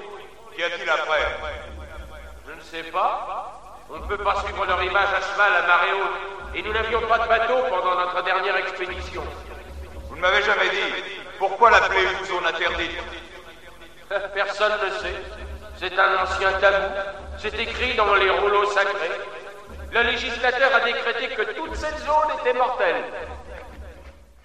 Et, et, on va dans, dans la zone interdite telle qu'on la voit, telle qu'elle est dessinée par Mike Ploug, on est très proche euh, des, des, des matte painting que l'on peut voir dans, dans Belief et aussi dans Battle, parce que c'est vrai que dans, dans, Battle for the Planet of the Apes, il n'est pas question de zone interdite, mais il y a déjà il y a une ville irradiée dans laquelle vivent les, les ancêtres des mutants, hein, et, on, est vraiment dans, dans cette idée-là, même si là on, l'a dit hein, que Doug Munch avait une, euh, avait une passion pour tout ce qui était horrifique pour moi, je ne sais pas si vous serez d'accord avec ça, pour moi, ce qu'on voit dans, dans, dans, Terror on the Planet of the Apes, la, c'est la version, c'est la représentation la plus effrayante de la zone interdite, avec des ruines toutes tordu. On a l'impression que les que les bâtiments ils ont fondu. En fait, Et ça a fondu, ouais. Moi, ça me rappelle les visions cauchemardesques du futur qu'on voit dans Terminator. Mm. C'est pour moi c'est le c'est ce qui sent d'un point de vue cinématographique, c'est ce qui s'en rapproche le plus. Je sais pas si vous si vous partagez la même la même opinion. Bah, maintenant que tu as mis le mot Terminator, oui, carrément. Ouais. Mais c'est vrai que c'est c'est totalement effrayant, c'est affreux, c'est c'est ça ça t'as l'impression que ça que ça vient de fondre en plus parce que c'est il y a c'est pas que du anguleux. Il y a, y a pas mal de rondeurs aussi. C'est euh, ouais, c'est terrifiant. C'est la terreur. En plus, d'après Alexander, parce qu'on va peut-être revenir un peu sur ce qu'on a dit plus tôt, en fait, euh, la tête de Jason est mise à prix. Donc Alexander et Jason décident de quitter la ville et se disent que leur seul salut, c'est de retrouver le, le lawgiver, euh, parce que seul, on va dire le lawgiver, il, il, est quand même sincère hein, dans, dans, le discours dont tu as parlé, XP. Oui, oui, il est très sincère. Le lawgiver est sincère et c'est le seul en fait, c'est le seul qui est capable de tenir cette société. Et, euh, et d'ailleurs, mais, mais, pourquoi il est parti Mais bon, on, on, va avoir l'explication. Hein, mais, mais voilà, il fallait bien un élément perturbateur.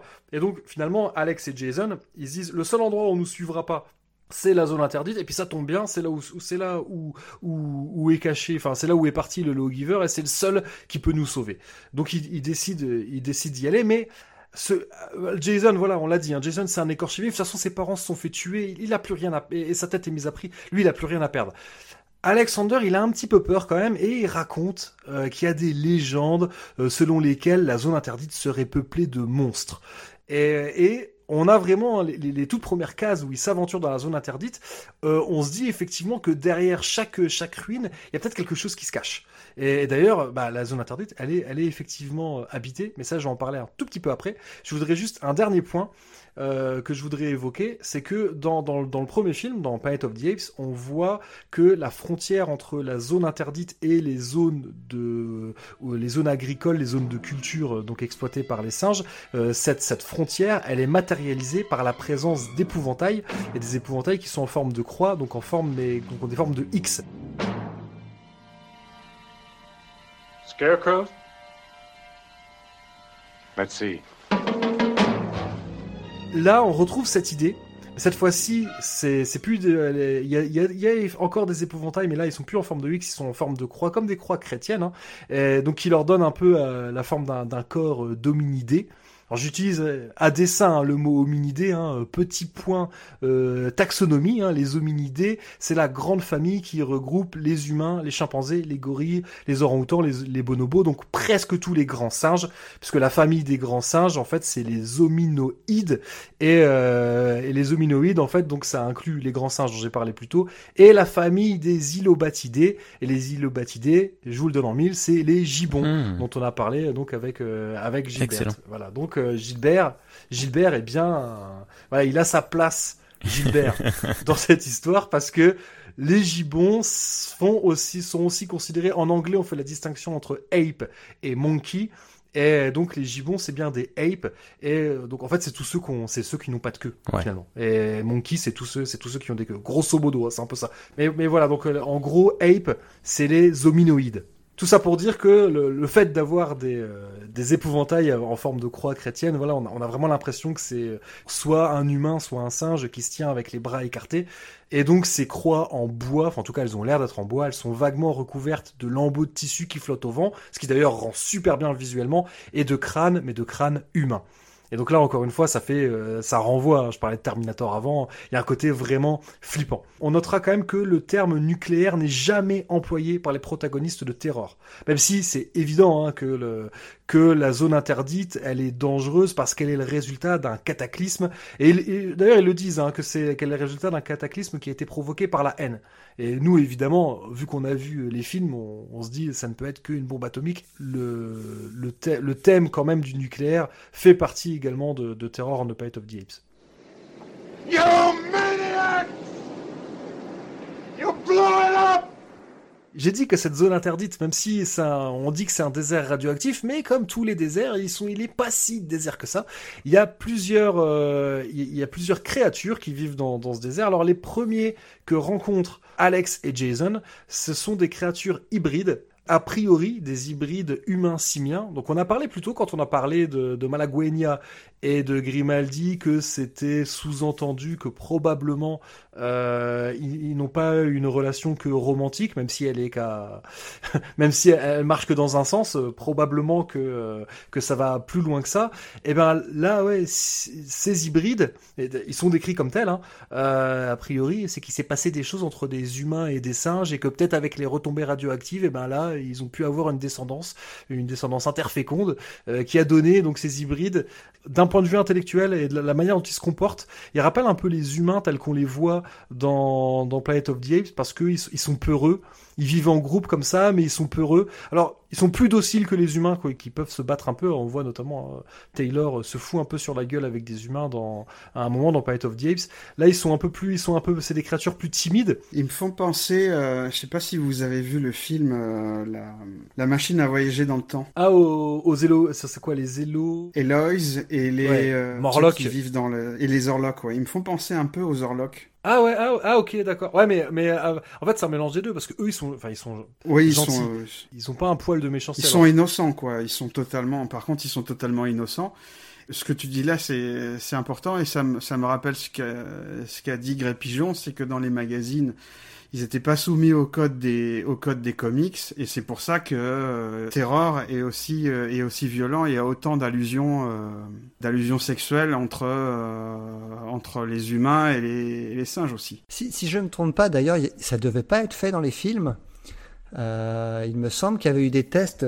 C'est, dans le livre euh, The Sacred Scroll, Comics on the Planet of the Apes, où c'est mentionné qu'il y avait eu des, des tests de, de maquillage Oui. qui avaient été faits pour Benif Tout à fait. Et il y a des et qu'ils n'avaient photos- pas gardé parce que c'était trop trop gênant. Ça impliquait une idée de zoophilie. Ah oui. Et mais oui, il y a, il y a un enfant qui était, qui était maquillé, donc c'était un maquillage hybride pour qu'il ressemble à un hybride humain, euh, humain simien. Et euh, ouais, c'est des photos qui sont très, qui sont très célèbres. hein. Et c'est les Héloïs dans le voyage, la machine à voyager dans le temps. D'accord. ouais. Euh, ouais, voilà, les Héloïs qui sont androgynes, simplés et doux. Euh, et les autres, c'est les Morlocks. En fait, c'est les c'est les Morlocks mais avec la la, la mentalité des Eloïs. Ouais, ouais, tout à fait. Et, et D'ailleurs, euh, leur, euh, je sais pas comment dire, ouais, leur docilité euh, bah, leur, leur joue des, des tours, euh, puisque nos, nos hybrides, euh, appelons-les comme ça parce qu'ils n'ont pas de nom, hein, ils, ne leur donnent pas de nom. Euh, les hybrides servent d'esclaves aux héritiers. Alors je vais expliquer un, peu après qui sont les héritiers. Et donc nos hybrides récupèrent des carcasses de voitures dans la zone interdite pour construire donc pour les héritiers des machines de guerre qui doivent servir. Là, on est dans Mad Max. Ah hein. ouais, les machines de guerre qui doivent servir à exterminer les singes et les humains. Alors dans quel but? Bah bien évidemment conquérir le monde. Non, en, en vrai, on, on sait pas trop pourquoi les héritiers veulent conquérir le monde. Alors maintenant que j'ai parlé des héritiers, il faut que j'explique qui sont les héritiers. Et là, euh, ça va parler aux fans de Star Trek euh, notamment. Les héritiers, ce sont des gros cerveaux, des cerveaux géants qui vivent dans des espèces de cuves qui contient un liquide, euh, un liquide qui les nourrit. Quoi. Ces héritiers, ils dirigent des, des mutants, euh, des mutants qui sont en fait, on va découvrir assez vite, qu'ils sont en partie mécaniques, ils ont des, des, bras robotiques, ils ont un petit, moi je trouve qu'ils ont un petit côté Dark Vador, parce qu'ils ont des casques ouais. qui recouvrent leur tête, mmh. avec un petit boîtier de communication sur le torse avec des gros boutons, hein, donc vraiment comme euh, comme le boîtier que Dark Vador a sur son torse. Et alors dans les dialogues, on comprend qu'ils ont la peau verte. Dans un carton de narration, ils sont décrits comme des humains ayant muté à cause des radiations. Euh, D'ailleurs, Jason, qui, donc, il a, Jason a la dent dure avec les singes, mais avec tout le monde en fait, parce que Jason, il les appelle les, les mush face. Donc, euh, si on traduit euh, littéralement, c'est les faces de bouillie. Et, et, même il y a les trappeurs, parce que les, les trappeurs vont aussi voir les, les mutants et, et, ils vont dire aussi ouais, que c'est les gars les, les plus bizarres qu'ils ont jamais vus. Et ils n'ont d'ailleurs pas grand chose à voir avec les mutants du, du deuxième film. Et non, non, mais d'ailleurs c'est précisé dans, le, dans la chronologie du, du, du, numéro 11 du magazine Planet of the Apes, décidément, on n'arrête pas de se, de se, référer à celui-là, il y a deux espèces de mutants. Et il y, a, y, a, y, a deux, y a deux branches hein, dans la famille des mutants, et donc eux, c'est pas la branche qui va donner. Euh, eux, ce ne sont pas les ancêtres des mutants que l'on va voir dans Beneath, mutants qui descendent des irradiés qu'on voit dans Battle for the Planet of the Apes. Les, les descendants des irradiés, on va en parler beaucoup plus loin dans le récit. Mais donc, pour en terminer avec ces mutants-là, euh, en fait, plus précisément, ce sont des drones, parce qu'on va comprendre qu'ils sont en fait en partie contrôlés à distance par donc les gros cerveaux, euh, donc les, les, héritiers. Je t'interromps, Zayus, tu as mentionné Star Trek tout à l'heure. En ah quoi oui. c'est un, un, clin d'œil à Star Trek, ces, ces gros cerveaux? Je sais pas le couper. Bah vas-y Rémi. Euh, alors mais ça c'est c'est Gré Pigeon hein, qui l'a qui l'a découvert euh, que en fait euh, il y a un épisode de, de Star Trek dans lequel euh, des, des cerveaux euh, sont euh, les antagonistes principaux de, de l'histoire.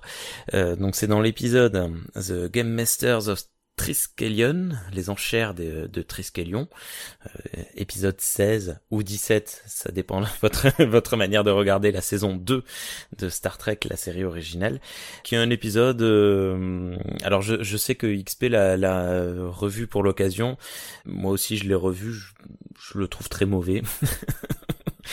Euh, donc euh, voilà, je, je, pour tout vous dire, j'avais oublié en fait que, que cette, cette espèce existait euh, dans Star Trek.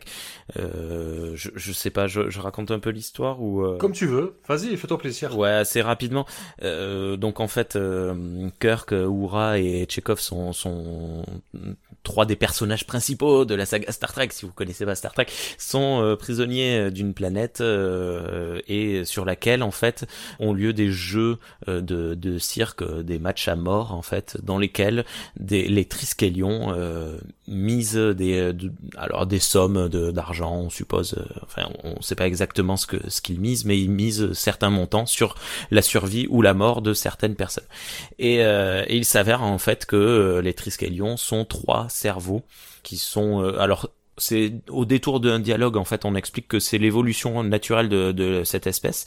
Ce sont trois cerveaux donc qui euh, qui ont euh, qui sont dotés d'une propre personnalité.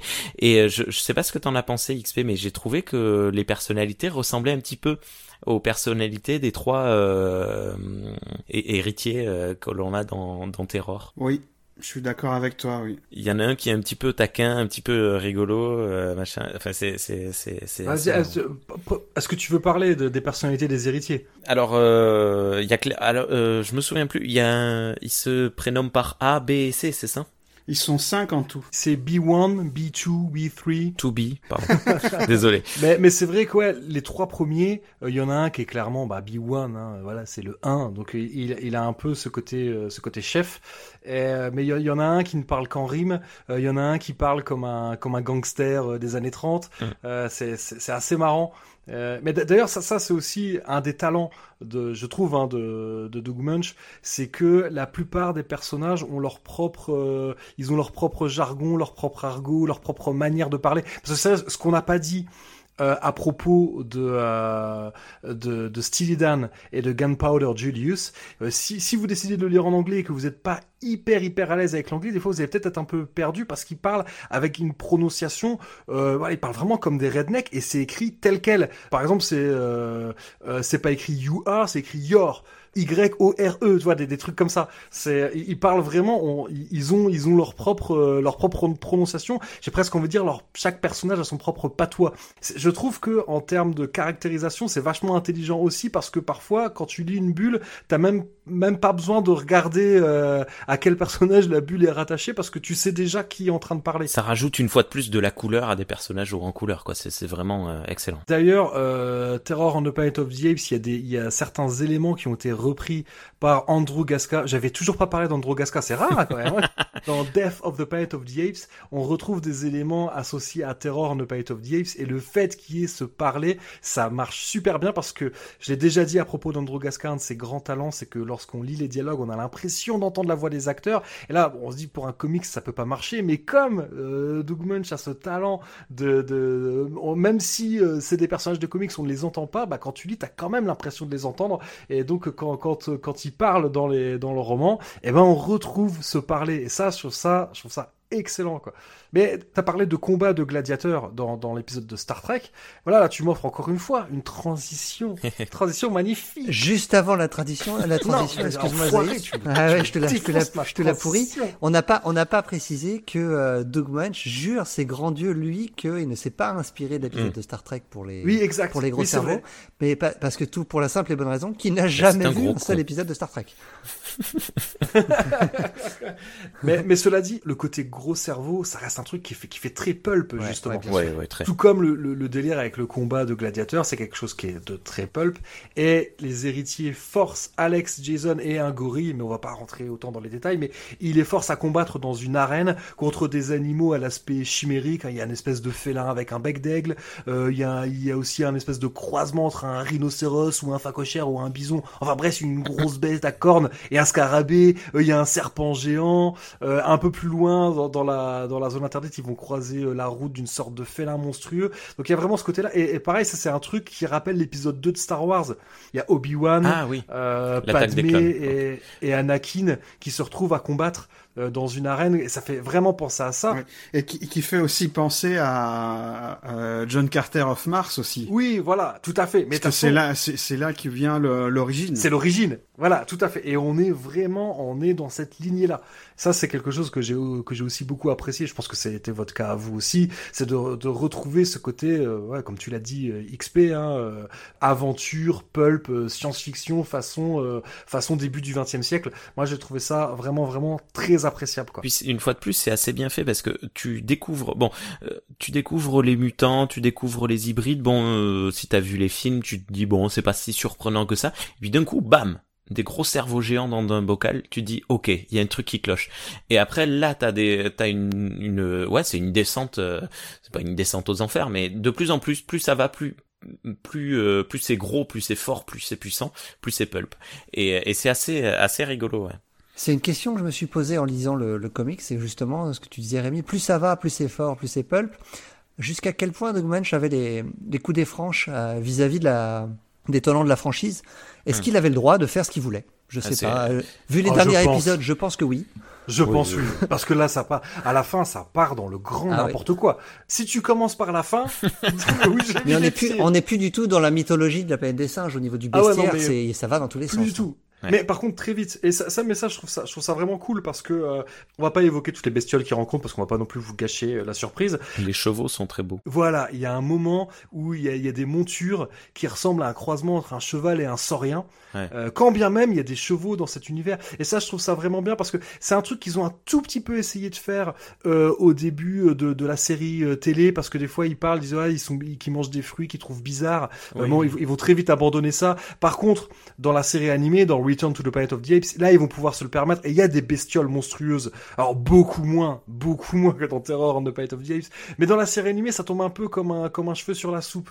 Ça passe mieux, je trouve, en comics. Ouais. Et puis, puis oui, en plus de ça, voilà, il y a quand même, il y a une montée en puissance. On, on commence pas tout de suite avec des trucs complètement ouf. Les, les, les tout premiers chapitres de l'histoire, on est vraiment dans une ambiance très planète des singes. Puis après, voilà, dès, dès qu'ils arrivent dans la zone interdite, là, par contre, là, ça y est, Doug Munch, il peut faire ce qu'il veut.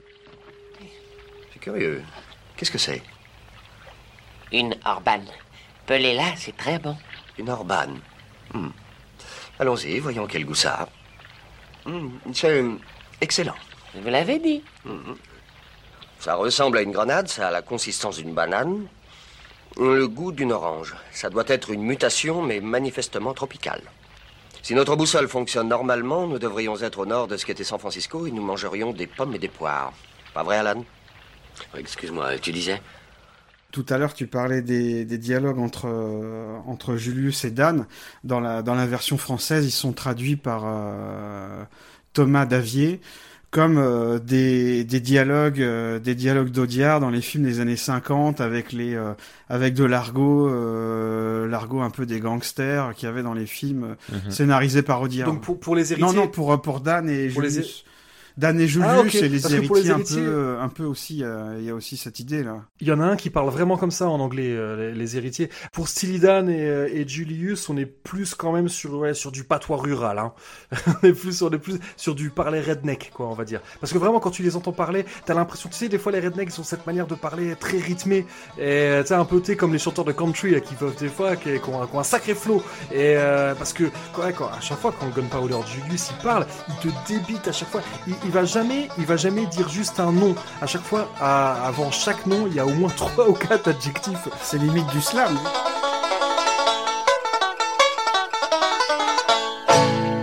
En tout cas, il y a un truc euh, dont je suis persuadé, après avoir parlé de la zone interdite et de tous les personnages euh, dont, Xavier nous a parlé plus tôt. euh, Alex et Jason, ce sont les deux personnages principaux, mais ce ne sont pas, pour nous tous en tout cas, je pense pouvoir le dire sans trop me tromper, nos personnages préférés.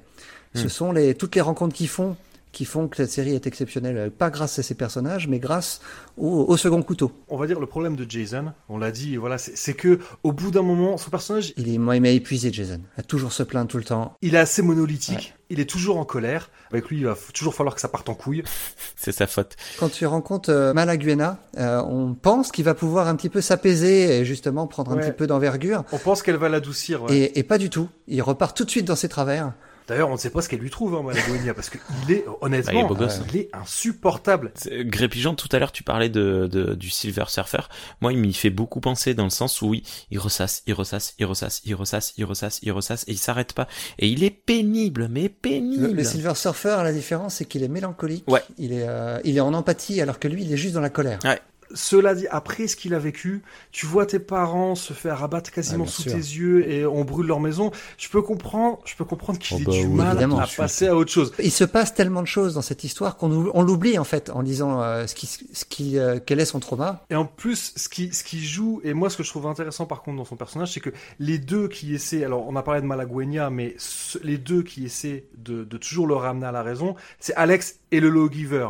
Clairement, c'est les deux seuls singes qui respectent. Avec Gunpowder Julius, mais on, on va le mettre à part, Gunpowder Julius, mais voilà, les deux singes qui, qui sont respectés par Jason dans une certaine limite, hein, euh, c'est le Lawgiver et Alex. Et d'ailleurs, le- ce que reproche Jason au Lawgiver, il dit ouais, mais parce que le Lawgiver à chaque fois lui dit de faire confiance à la loi, c'est aussi ce que lui dit Alex. Il dit, euh, si tu, parce qu'il y a plusieurs fois où euh, Jason a l'opportunité de tuer Brutus, et, et à chaque fois il est ramené à la raison par Alex et le Lawgiver qui lui dit si tu le tues, tu deviens comme lui. Et tu te mets hors la loi, fais confiance à la loi. Sauf que euh, Jason répond toujours, et pour moi, à juste titre, il répond Mais vos lois, elles ont été faites pour les singes, Mhm. pas pour les Mhm. humains. Et, et ça, ça renvoie, ça renvoie euh, aux luttes pour les droits sociaux. Clairement, euh, on va dire que il est plus du côté Malcolm X que, que du côté euh, que du Martin côté Luther Martin. Luther King. Ouais.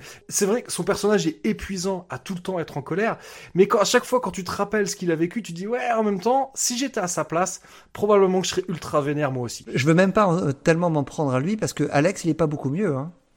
Il est pas beaucoup plus intéressant. C'est pas un personnage. C'est un personnage positif, mais il est pas. Il est aussi monolithique que Jason. C'est le blanc et le noir, le yin et le yang. Euh, L'un l'un et l'autre sont un peu opposés. euh, sont un peu opposés de manière caractère, de, de leur, par leur caractère, même s'ils sont des meilleurs amis. Mais en dehors d'être les, les protagonistes principaux, ils n'apportent rien. Ils subissent. Ils ont pas d'aspérité, ils ont pas de. Non oui, c'est vrai. Contrairement à tous les personnages secondaires. Ce qu'Alex a d'intéressant, et c'est assez marrant parce que la série est sortie en même temps que la série TV, c'est qu'il ressemble un petit peu au personnage de Galen.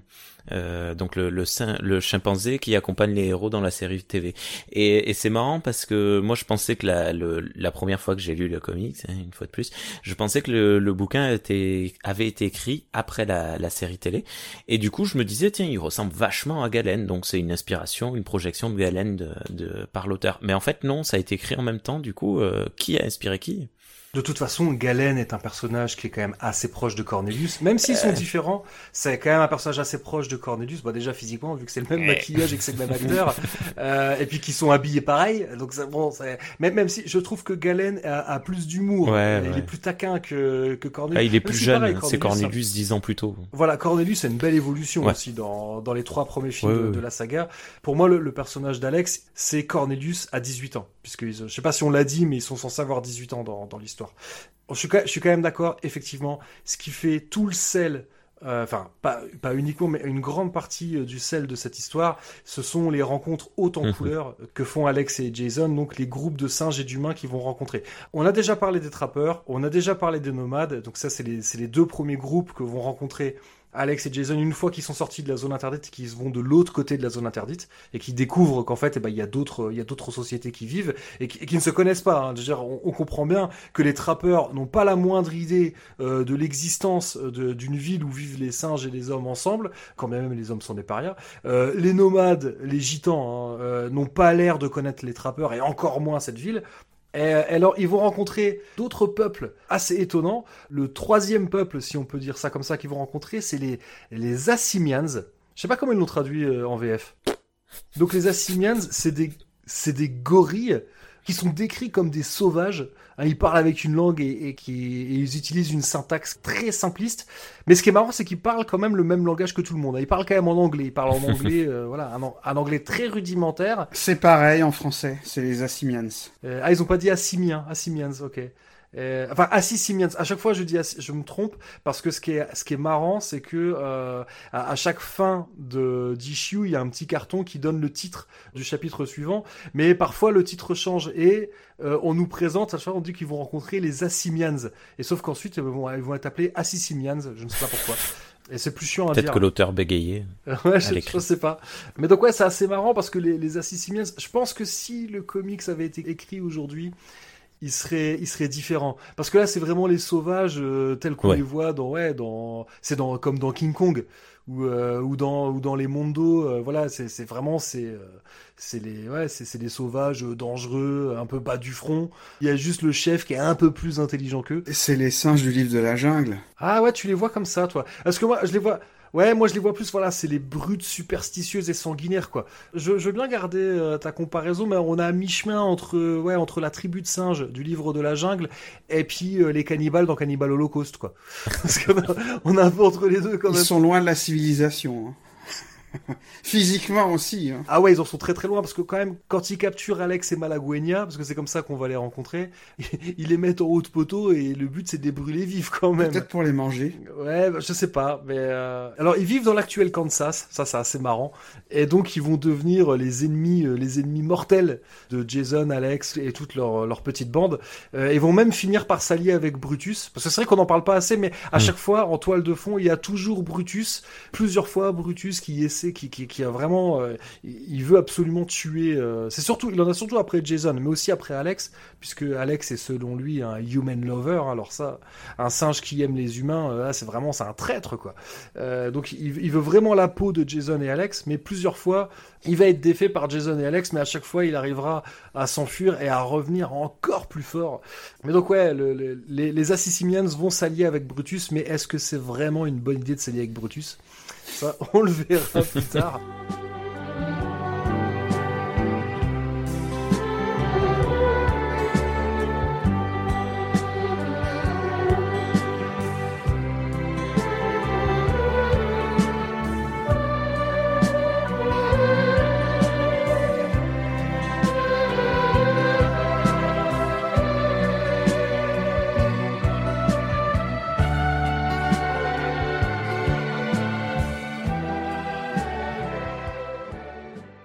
rencontrer une autre communauté, euh, à la fois composée donc euh, d'hommes et de singes, donc qui vivent dans un village euh, comme dans les villages Pueblo, hein, comme donc au nord du Mexique, et qui prennent des drogues hallucinogènes. Donc le mot peyote n'est pas utilisé, mais c'est clairement à ça que ça fait penser. Les Cliff Dwellers, donc euh, si on traduit ça littéralement, c'est les, les- les habitants de la falaise.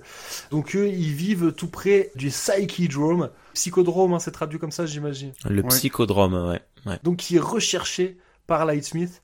Et, et il se trouve qu'en fait, eh ben, les, les Cliff Dwellers vivent au pied euh, du, du psychodrome. Euh, mais ça, tu vas nous en parler un peu après, euh, un peu après Rémi. Mais je voudrais, même si ça se passe après euh, l'épisode du, du psychodrome, on va dire quand même un mot sur les North Apes et les, les Snow Shamblers.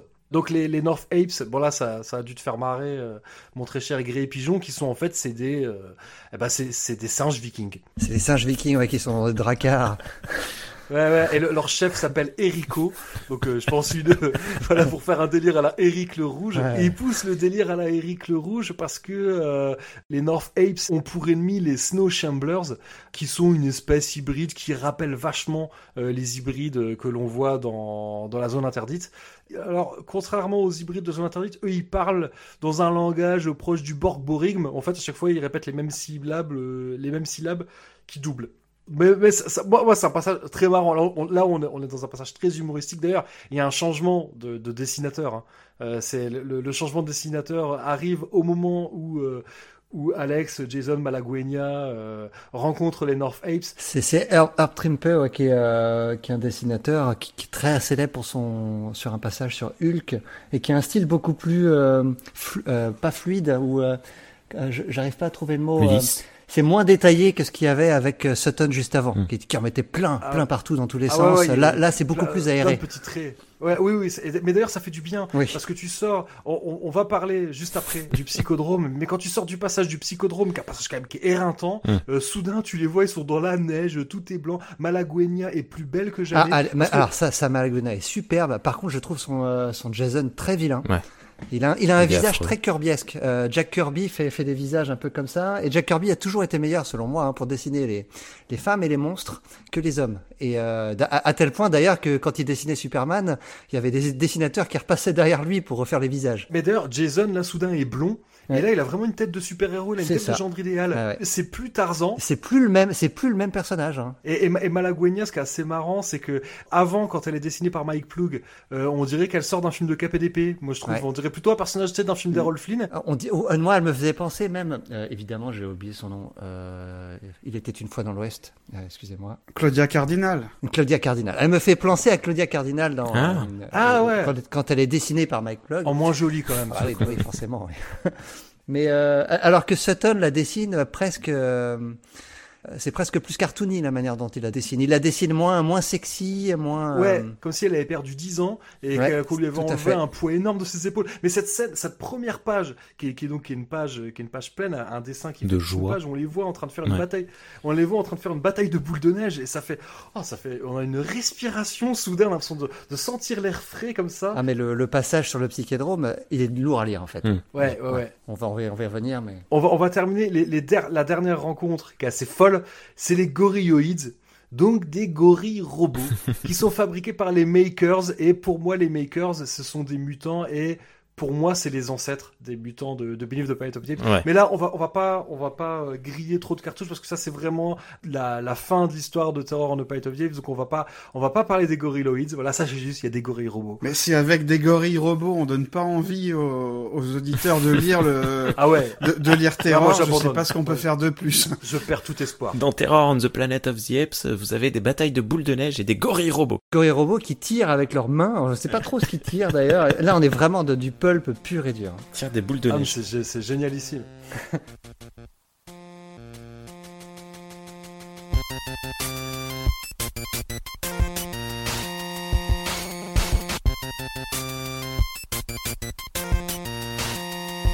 là, on va, on va sortir du pulp on va retourner dans du torturé. Hein. Là, c'est vive le LSD.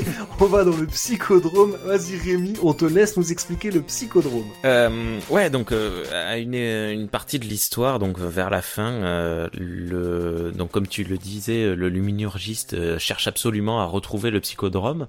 Euh, alors je ne sais plus exactement pourquoi. Je crois qu'il veut découvrir un peu les secrets de l'humanité là-bas. Parce que, ouais, parce que il, il est tombé sur un enregistrement qui parle du psychodrome et où il est dit que, enfin, donc lui, il interprète cet enregistrement, il comprend que tout le savoir euh, de l'ancienne civilisation est dans le dans le psychodrome. C'est en gros, je, je déforme Ouais. peut-être un peu, mais j'ai pas envie de rentrer trop dans les détails. ça, ouais. Mais en gros, c'est ça l'idée. Voilà, je vais, je vais pas, je vais pas révéler euh, exactement ce qu'ils y trouvent, mais en gros, euh, les personnages vont vivre une, une véritable descente aux enfers. Au début de l'émission, là, on parlait beaucoup des, des œuvres comme Eerie and Creepy, Weird Science, Tales from the Crypt, etc. Et là, en fait, on est clairement là-dedans, dans cet univers complètement, euh, complètement euh, surréaliste, totalement dingue, et on est dans un- une partie qui est un, un héritage de la, de la science-fiction de, de complètement euh, barré des années 50 à laquelle t'as injecté, comme tu l'as dit, du LSD. Il y a quelque chose qui est précisé euh, concernant le psychodrome, c'est que dans le psychodrome, il n'y a ni haut ni bas. Oui. Moi, je me demande, est-ce qu'il n'y a pas l'influence de d'Escher Tu sais, les dessins d'Escher, comme ça, où tu sais pas comment les regarder, tu peux les tourner dans tous les sens. Et je me demande aussi, est-ce qu'il y aurait pas l'influence, une influence cette fois-ci cocorico française, est-ce qu'il y aurait pas aussi une influence Metal Hurlant? Ah, J'ai pensé à Drouillet, ouais. Exactement. Voilà, Metal Ouais. Hurlant qui a été fondé en 74 par euh, par Jean Giraud, donc euh, Moebius et Philippe Drouillet. Et pour moi, la première fois que j'ai vu le Psychodrome, j'ai pensé à Drouillet. Quoi. C'est il y a ce côté un peu fou comme ça. Il y a vraiment, tu sais pas où est le haut, tu sais pas où le où est le bas. Il y a des trucs de partout. Ça, j'ai j'ai pas, la- j'ai pas la référence. Moi, je pensais plutôt à Lovecraft en fait, avec les Ah les, yes. euh, les lieux non euclidiens qui n'ont ni haut ni bas, qui il y a un enchevêtrement des, des formes. Les, les monstres sont très étranges. Hein. On y rencontre des des je- ouais, je vais peut-être pas le révéler parce que c'est Tu incroyable. peux le dire, c'est même c'est sur des couvertures, donc euh, vas-y, tu peux. Des singes démons volants. D'après euh, Lightsmith, hein, d'après le luminurgiste, les singes volants auraient la même origine que les Assasimians. Oui, oui, c'est ce qu'il dit dans, le, dans un dialogue. ces singes volants font des expériences sur les humains. Et donc là, moi, ça m'a rappelé un petit peu les euh, choses très anciennes, euh, donc un des monstres du bestiaire de, de Lovecraft, qui euh, enlèvent les êtres humains dans euh, les montagnes hallucinées pour faire des expériences dessus. Les personnages, en fait, sombrent tous dans une folie, mais totale. Et d'ailleurs, parallèlement, on a Brutus qui se rapproche de plus en plus du psychodrome avec son armée. Pour moi, clairement, euh, le, le, comics aurait pu s'arrêter à la fin de cet arc. En fait, ça, aurait très bien pu être un, un climax euh, parfait pour pour la série.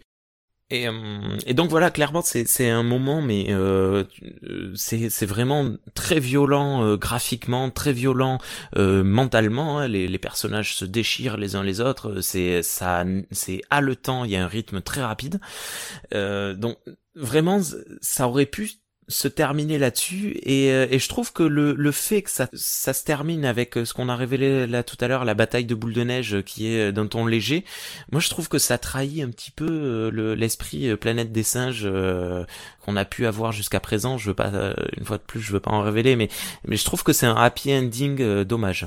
Je suis d'accord avec toi, Rémi, mais il faut pas oublier que c'était pas censé s'arrêter avec les, Oui. avec la partie avec les Vikings. L'histoire devait Ouais. continuer. C'est vrai, c'est vrai. Je suis d'accord avec tout ce que tu as dit. Je rajouterais juste quelque chose. Ce sont les yeux des, des personnages qui sont toujours exorbités, Ouais. qui rajoutent en plus à la terreur.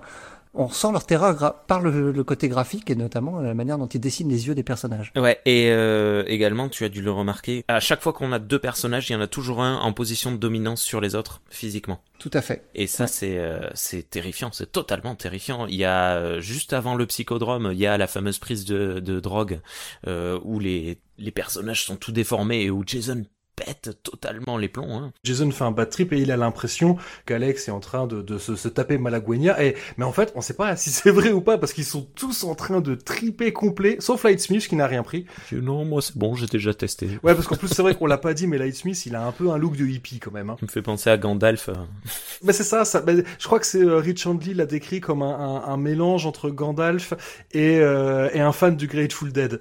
Euh, je trouve que c'est une excellente description de, de Lightsmith et c'est surprenant parce que lui, on a l'impression que ce serait le premier à prendre des, des psychotropes, mais finalement non. Ce qu'il faut préciser, c'est que pour ces histoires-là, c'est le moment où Mike Plug laisse la place à, à Tom Sutton qui est un, un, un, dessinateur qui a un style qui fonctionne très bien avec les histoires d'horreur. Je me demande si euh, le fait qu'il y ait ce changement de dessinateur n'a pas incité Doug Munch à partir dans cette direction. C'est là où je voulais en venir. Pour que le style de Sutton, pour que le style de Sutton soit euh, soit bien mis en bien mis en valeur.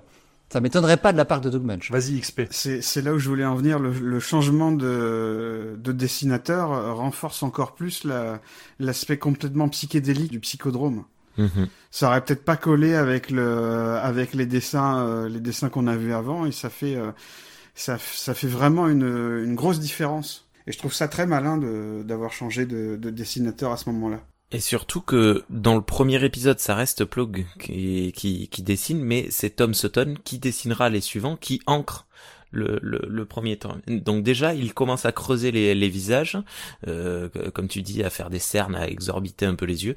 Et dans le, le, deuxième et le troisième euh, partie, donc c'est un, un, arc en trois parties, il se, il se lâche totalement. Et c'est, euh, ouais, ça correspond. Euh, on ne peut, on pouvait pas faire mieux comme correspondance, je pense. Ah, il y a des scènes très folles, mais en même temps, pareil, il, il a, il a un côté très dynamique. Alors c'est différent de, mm -hmm. de Plug, mais c'est quand même très très dynamique. Je pense notamment, il y a, il y a une issue, euh, alors je sais plus la laquelle, mais la première page, c'est euh, c'est Jason qui est en train de tirer. On a vraiment l'impression qu'il envoie des pruneaux dans tous les sens, quoi. Ah oui, oui avec la mitraillette, ouais, c'est le deuxième.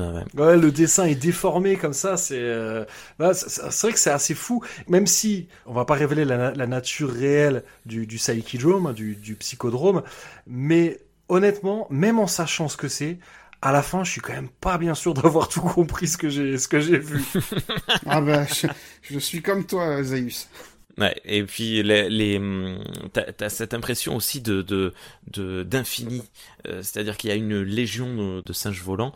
C'est dessiné en fait, certains se détachent de, du lot, mais d'autres sont sont tous assemblés les uns derrière les autres. Donc on a une, vision d'horreur. C'est ils sortent de la du noir de la nuit. C'est c'est c'est terrifiant. Et, et, ouais, ne lisez pas ça euh, à 2 heures du matin quand vous avez une insomnie parce que votre insomnie va, va durer. Chers auditrices et auditeurs, on va maintenant évoquer nos scènes préférées, les scènes qui nous ont le plus marqué de Terror on the Planet of the Apes, ce qui implique qu'il y a des choses qu'on n'avait pas forcément envie de révéler au cours de l'épisode, qu'on qu va un peu déflorer maintenant. Je pense pas que ça, que ça gâche complètement le plaisir de la découverte, mais néanmoins, si jamais vous n'avez pas envie d'apprendre de, des éléments majeurs de l'histoire, si vous voulez éviter euh, qu'on divulgage des choses, euh, eh bien, je vous invite à, à consulter les notes de cet épisode et je vais simplement mettre quel passage contient des spoilers et, et vous aurez juste à le zapper. Alors, Rémi, est-ce que tu peux nous parler de ton passage préféré dans Terror on the Planet of the Apes? S'il te plaît. En fait, mes passages favoris, euh, ça, ça, va aller très simple et très rapide parce que ces trois passages qu'on a déjà cités, bon, mais le psychodrome qui est le, le moment de d'explosion totale de, de, de, terreur sur la planète des singes, qui qui est un moment de jouissance absolue hein, pour moi, et euh, la découverte de la société de, de Gunpowder et de ses amis, donc ce, ce, ce groupe de, de trappeurs, parce que ben voilà, moi ça me rappelle mes mes, mes débuts de lecture de, de bande dessinée. Ça rappelle euh, quand t'étais scout. Euh, ça, me... ça me rappelle quand j'allais me battre avec les Iroquois. Que tu chassais le putois. quand t'étais trappeur. Non, et d'a- d'ailleurs, on l'a pas dit, mais le chapeau de Gunpowder Julius, moi j'ai l'impression que c'est un putois, que c'est pas un raton laveur. Oh la vache. ah Il, le dit, hein, que c'est. Euh, c'est possible. D'ailleurs, est-ce que les singes dans Terreur sur la planète des singes sont euh, végétariens? Ah, Bah non. bah a priori non. Oui, effectivement, ce qui est un, ce qui est un changement. Je suis pas sûr que dans les premiers films ils avaient pensé à ça, mais c'est vrai que dans, dans Battle for the Planet of the Apes, c'est clairement dit que les singes sont végétariens, contrairement aux humains. Ouais, effectivement. Gunpointer le, le dit, qu'il est le fléau des, ra- des ratons laveurs, la terreur des putois Mm. et abatteur d'arbres à main nue. Ouais, il est vraiment pas pro de la nature. Bah, en même temps, faut bien qu'il mange. Hein. euh. Ouais, manger des arbres, euh, c'est pas ça sympa. Bref, euh, donc la, la, la découverte de cette société est tout simplement ben, le, les deux premiers arcs. Donc la découverte de la société simienne de 2070 et euh, simiesque, simienne, et, euh, et le début de l'exploration de la, de la zone interdite, qui me rappelle, euh, ouais, voilà, qui me rappelle les films qui sont vraiment très ancrés dans la continuité euh, de, de la saga, avant que ça change. Et je, ces, ces trois passages-là sont vraiment les, les, les moments qui m'ont qui m'ont le plus marqué, le plus touché, autant visuellement que scénaristiquement parlant. C'est trois moments que je trouve très très chouettes euh, et très feel good. oui, feel good le psychodrame.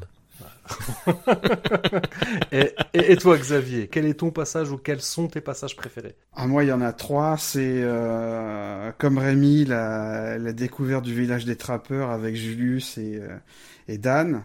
Hmm.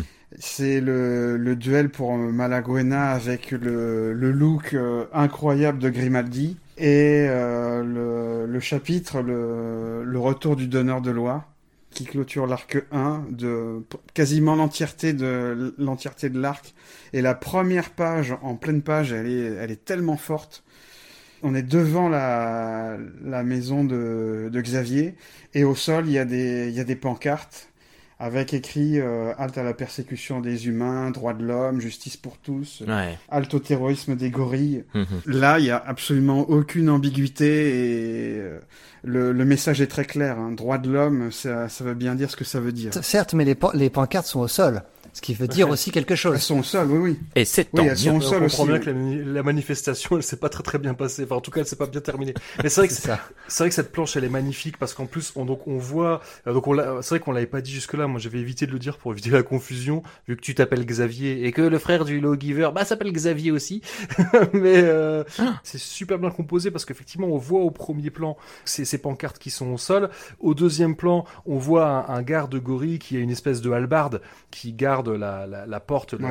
Une porte euh, très très ouvragée quand même, hein, de, de la porte de la maison de, de Xavier. Et derrière, on voit euh, la, la, la cité en adobe avec une, avec la, la pleine lune qui domine. C'est vraiment vraiment une planche très réussie avec des, des chouettes contrastes. Moi, j'ai- j'aime beaucoup, j'aime beaucoup ce passage-là. Et c'est vrai, moi, je l'aime beaucoup aussi. Je me, je me permets hein, de, de, de rebondir sur ta partie, mais euh, je l'aime beaucoup aussi parce que euh, on retrouve de nouveau euh, l'univers de, de la planète des singes classique. On est de nouveau dans une ville qui rappelle Ape City. Est-ce que c'est la même ou pas? Euh, Moi, j'aurais tendance, on voit une carte à un moment, j'aurais Ouais. tendance à penser que ça se passe sur la côte ouest et pas sur la côte est, comme dans les deux premiers films. Mais ça, ça c'est pas très, très important. Euh, mais il y a, il y a- il y a vraiment, en termes de dessin, c'est vraiment très réussi. Et, ah oui, c'est vrai que là, je regarde euh, Malagueña et tort, elle a un petit côté Claudia Cardinal, euh, Grey Pigeon. Finalement, ouais, je suis, je suis pas en désaccord avec toi dans, dans, ce- ce passage-là. Mais, mais, mais c'est vrai quoi. Moi, moi, j'aime bien au, ni- aussi, autant au niveau du dessin aussi de ce qui se passe dans l'histoire. Alors, on va pas tout révéler, mais moi, j'aime bien ouais, le fait de retrouver euh, cette société, euh, cette société des, des singes. Et, et c'est vrai que, euh, alors là, ouais, pour le coup, méga spoiler, ça va mal se passer pour Xavier. Xavier Ça qui, tourne mal. qui va être qui va être assassiné par les singes suprémacistes, ce qui donne lieu par les gorilles suprémacistes, pardon, ce qui donne lieu à une à, à une à une case vraiment impressionnante où on le voit. Il est peut-être que tu veux la décrire, Grey Pigeon, parce que je sais que toi aussi tu l'aimes beaucoup. Eh ben non. Attends, euh, excuse-moi. Non, non, j'ai pas envie. non. Non. D'accord. j'étais en train de tourner, j'étais en train de tourner Euh, mes pages. non, donc en fait, désolé, ouais, il y a perdu. Xavier qui est euh, qui est hissé en haut d'une, bah, pareil, d'une sorte de croix. Bah, il est pas crucifié, mais c'est un peu quand même l'idée. euh, sauf qu'il a un carreau d'arbalète euh, au, ni- au niveau de la poitrine, et, et il est il est découvert par, euh, donc il a été, je, je le redis, hein, il a été assassiné par des gorilles. Et il est découvert par un duo composé d'un chimpanzé et d'un orang-outan, et qui arrive tout de suite à la conclusion que ce sont des humains qui ont tué euh, le frère du lawgiver. Alors, à aucun moment, c'était en fait, je voulais aussi parler de ça, à aucun moment il n'est dit Ape shall not kill Ape qui est pas quelque chose qui est dit dans le premier film, c'est quelque chose qui arrive à partir de Beneath the Planet of the Apes, à partir de Secret de la planète des singes, et qui va rester dans, dans la planète des singes, aussi bien les films de la saga classique que dans le reboot récent. Voilà, les singes ne tuent pas les singes. C'est vraiment un tabou. Et donc, c'est dit à aucun moment dans, dans, dans l'histoire. Et d'ailleurs, on voit bien que Brutus, lui, n'en a absolument rien à carrer hein, du Ape shall not kill Ape. Or, Là, il y a ce chimpanzé et cet orang-outan qui en arrivent tout de suite à la conclusion que Xavier, le frère du lawgiver, a été assassiné par des humains parce que euh, il y en a un qui dit oui. Seuls des humains peuvent que peuvent commettre une telle atrocité. Voilà, exactement. Il dit un singe ne tuerait jamais, ne n'assassinerait jamais un autre singe. Donc il n'y a pas ape shall not kill ape, mais il y a une phrase qui est très proche. Donc encore une fois, là, moi j'aime bien, c'est parce que là, on, vraiment, on raccroche les wagons avec la saga classique, malgré tout. Pour moi, même si Terror part vraiment dans des délires psychédéliques, pour moi, Terror s'inscrit dans la saga classique Planet of the Apes. Surtout la première phase. C'est dans la deuxième phase où ça part un petit peu plus, euh, un peu dans tous les sens. Ce passage-là conclut la première phase, effectivement. Mais, Xavier, peut-être je t'ai coupé l'herbe sous le pied, peut-être que tu as encore des choses à dire. Tu lui as mis un carreau dans la, dans la poitrine. Pour moi, c'est là où il y a les, dans ce chapitre où il y a les dessins les plus, euh, les plus magnifiques. Et puis, euh, euh, Grey Pigeon trouve que euh, Malaguena ressemble à Claudia Cardinal, mais moi je trouve qu'elle ressemble encore plus à Gina Lollobrigida dans Fanfan la Tulipe. De toute façon, moi je parlais de films de KPDP, voilà, on est, on est vraiment mm. dans ce genre. Elle est dessinée de cette manière-là dans, cette partie-là, on verra qu'après, euh, après, mm. elle, est, elle, est dessinée de manière très différente. Dans ce chapitre, vraiment, les traits des personnages sont, sont très fins, très bien dessinés, beaucoup de gros plans sur les visages parce que il y a beaucoup de, il y a beaucoup de colère, beaucoup de passion, beaucoup de haine, de tristesse aussi. De, tristesse, oui. On est vraiment sur une conclusion. On fait nos adieux avec certains personnages. Quoi, et ça, c'est vrai que c'est très bien, c'est très bien retranscrit par le dessin. Je suis d'accord. Il y a beaucoup de jeux de d'ombre et de lumière aussi. Il y a des compositions de d'images que je trouve assez folles où il y, a, des, dessins où il y a presque pas de cases pour retranscrire la, tristesse, la colère, la folie. Tout ce passage-là est vraiment très chouette. Je l'avais mentionné euh, quand je présentais la, lignée de magazines. Euh, Marvel n'a pas vraiment investi dans ces magazines. Euh, et, d'ailleurs, Doug Munch était un jeune auteur.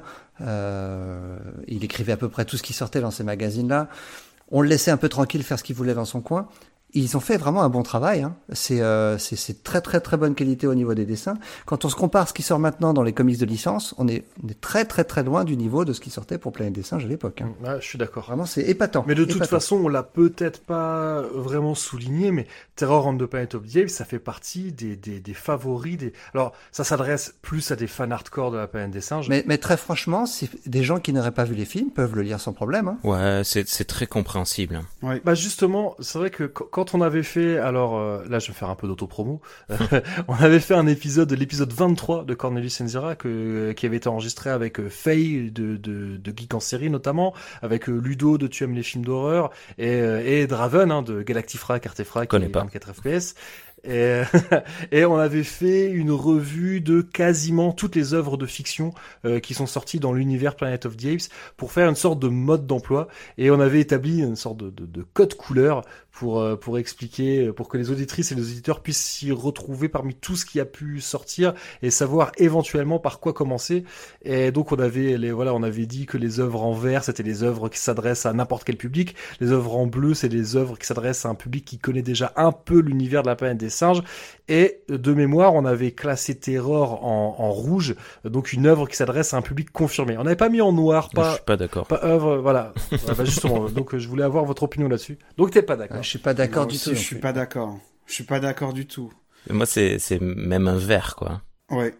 Pour moi aussi. pour vous-même, quelqu'un qui aurait jamais vu et qui connaîtrait rien de la planète des singes. Mais euh, c'est c'est à la fois très proche mais très éloigné de, de l'univers du coup franchement première page t'as euh, l'explication c'est une société dans laquelle des singes et des humains vivent euh, ensemble il y a des inégalités première page bam t'as le lawgiver qui explique qu'il y a des inégalités qui s'en va je sais pas quoi machin. enfin Je trouve que c'est très contextualisé, très bien expliqué. Oui. Et en plus, les, les éditions, qu'elles soient françaises ou américaines, il y a une introduction, il y a, y a une conclusion qui introduit, qui, qui introduit le titre. Et franchement, c'est tout à fait, c'est tout à fait compréhensible. Et moi, je pense que ça peut être lu même par des non fans de la planète des singes, au vu des thématiques, euh, des thématiques fortes du titre ça parle à tout le monde et puis euh, c'est c'est fou de de se dire que quand on lit Terror, il résonne énormément avec mmh. l'actualité bah, de, même, de maintenant. C'est même plutôt effrayant. Oui. Euh, c'est effrayant fou, de se quoi. dire qu'un demi-siècle plus tard que non, rien n'a euh, changé. Non, vraiment rien n'a changé. Et Rien n'a changé. ça, ça fait. Moi, je trouve que ça m'a fait bizarre de voilà qu'on prépare parce que quand on a commencé, quand on a décidé, on va on va révéler un peu les coulisses de cet épisode. Quand on a décidé voilà qu'on allait enregistrer ensemble un épisode sur Terror on the Planet of the Apes, le on il ne s'était pas euh, passé ce qui s'est passé euh, aux États-Unis. On n'était pas du tout dans ce contexte. C'est venu pendant qu'on préparait l'épisode et je, et en fait plus j'avançais dans la préparation et plus euh, j'ai l'impression qu'on était rattrapé par l'actualité. Voilà, c'est peut-être bien qu'on n'en ait pas parlé parce que parce que c'est toujours délicat de faire des parallèles avec l'actualité, surtout qu'il y a peut-être des gens qui vont nous écouter dans des années qui sauront même pas de quoi on est en train de parler. Mais mais ça fait ouais, ça fait froid dans le dos de se dire que rien n'a changé. Terror on the Planet of the Apes, c'est une, histoire qui est assez pessimiste par certains côtés. Euh, quand bien même, quand on lit euh, la fin qu'avait prévue euh, Dog Munch, il y avait, euh, ça se terminait quand même de manière plus positive c'est effarant, ça fait vraiment peur. quoi. J'allais juste ajouter que le seul point qui peut être difficile pour quelqu'un qui ne connaîtrait pas l'univers, et c'est encore, c'est même pas, c'est même pas lié à l'univers de la planète des singes, c'est que c'est un comics en noir et blanc des années 70. Ah oui, Donc avec vrai, les, les, défauts que ça peut avoir pour un, un lecteur d'aujourd'hui qui ne connaîtrait pas Donc finalement, on pourrait dire que ça s'adresse plus à un public euh, fan des comics de cette époque plutôt qu'à un public fan de la planète des singes je, je, dirais même pas ça, mais en tout cas, euh, faut savoir qu'on va lire un comics où il y a beaucoup de texte, où le, le dessin est peut-être un peu plus chargé que ce qu'on a, ce qu'on a aujourd'hui. D'ailleurs, ce qui est assez marrant, c'est que parfois, les, euh, dans les scènes d'action, surtout au début, je trouve, dans les scènes d'action, on a l'impression qu'ils commentent ce qu'ils sont en train oui. de faire. Et ça, je trouve Ouais, ça, c'est je trouve ça très, marrant. euh, très daté pour ça. C'est, faut pas oublier que Doug Munch démarre presque sa carrière avec ça. Euh, il a créé, il a écrit quelques comics avant, mais très peu, et euh, donc je pense qu'il est encore en recherche de son style d'écriture. Peut-être qu'il connaissait d'ailleurs même pas l'artiste, Ouais. et c'est peut-être rassurant pour lui de, euh, de, rajouter du texte pour être bien sûr que ce qu'il veut, ce qu'il veut faire passer est sur la page. Peut-être qu'une fois que sa, sa confiance, Parce euh, que ça va, ouais, ça disparaît. C'est, c'est que au début. Ouais. C'est vraiment au tout début Ouais. dans les scènes d'action. Alex et Jason presque expliquent ce qu'ils sont en train de faire. Euh, et, après, ça va disparaître. Ça, c'est assez, c'est assez frappant. Dans tous les sens du terme, parce que souvent dans les scènes de bagarre. hein. c'est vrai. Ceci dit, moi, moi qui ai lu euh, aussi le premier tome de euh, John Carter of Mars, qui est aussi en, en noir et blanc, la Terror est beaucoup plus facile à lire. Et euh, il y, a les- y a les Conan aussi, euh, qui Mm. sont de la même époque en noir et blanc Mhm. aussi, qui sont, à qui sont très bien dessinés, mais ouais. Qui sortait aussi en ouais, magazine. mais je trouve que le fait qu'il y ait une nouvelle traduction euh, de la planète des singes qui est vraiment très bien, ça, ça aide beaucoup à la, à la lecture.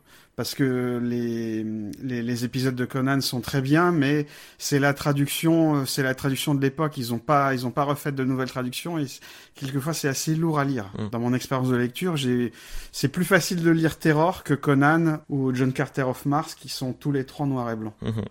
C'est vrai que là, pour, pour reparler juste euh, traduction, c'est vraiment une bonne chose. Je sais plus si j'ai déjà dit dans l'épisode, mais c'est vraiment une bonne chose qu'ils aient pas gardé la traduction de Lug parce qu'elle était franchement pas terrible. Un petit tacle. Et bim, ça Oh dénonce. Et toi, Gré Pigeon, quelle est ta scène préférée ou quelles sont tes scènes préférées? Al- Alors, on a dé- déjà mentionné euh, la- celle du camp gitan avec euh, le combat entre Grimaldi et, euh, et Jason. Je voudrais rajouter celle de l'épisode d'après celui que vient citer Xavier. Donc, c'est le tout premier épisode de la phase 2.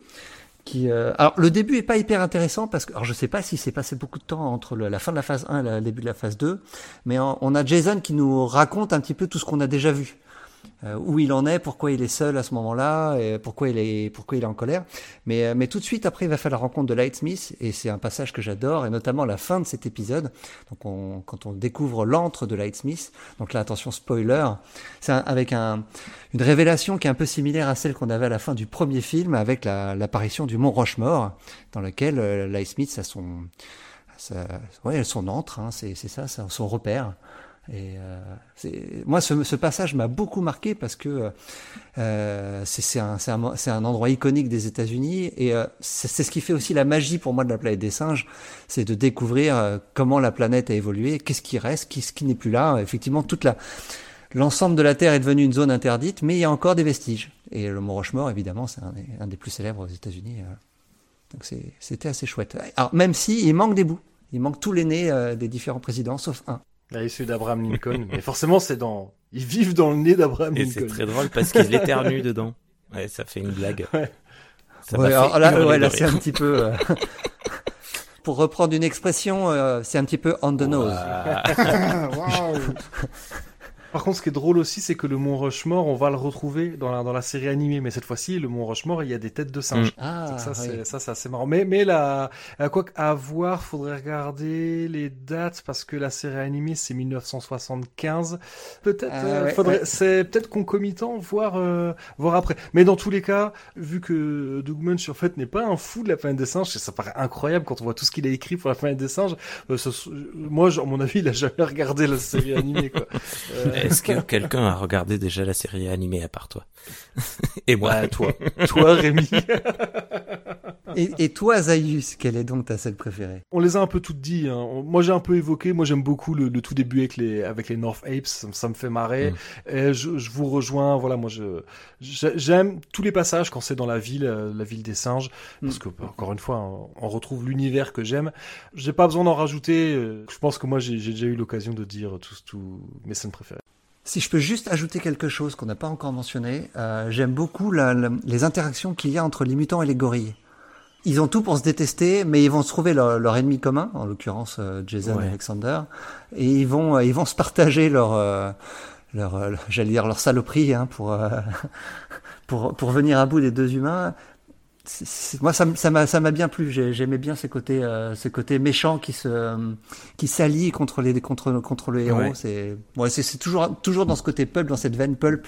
J'aime Ouais, bien et ça. puis dès qu'il y en a un qui a le dos tourné, euh, l'autre est en train de fomenter un plan et tout. C'est c'est vraiment très, euh, Évidemment, évidemment. très sympa. Mais d'ailleurs, ça devait être comme ça presque jusqu'au bout parce que la fin, alors on va pas révéler tout ce qui avait été prévu par Doug Munch dans la fin, mais il- donc on l'a dit, ça se termine avec euh, avec des, des gorilles robots. Il y a une attaque euh, avec des gorilles robots. Bon, les gorilles robots vont être défaits. Je vais pas tout raconter, mais il devait y avoir de nouveau des gorilles robots qui venaient dont avec notamment un gorille robot géant. Donc là, on devait être vraiment dans le over the top. Sauf que à la fin, le personnage de Jason avait le droit à une rédemption parce qu'en fait, il était prêt à faire la paix. En fait, avec parce que Brutus finit Ouais. par être capturé encore une fois, et, et cette- mais sauf que cette fois-ci, le Lawgiver et Alexander ont réussi à voilà à faire revenir euh, Jason, euh, on va dire à, à- à la raison, et, et Jason est prêt à faire la paix.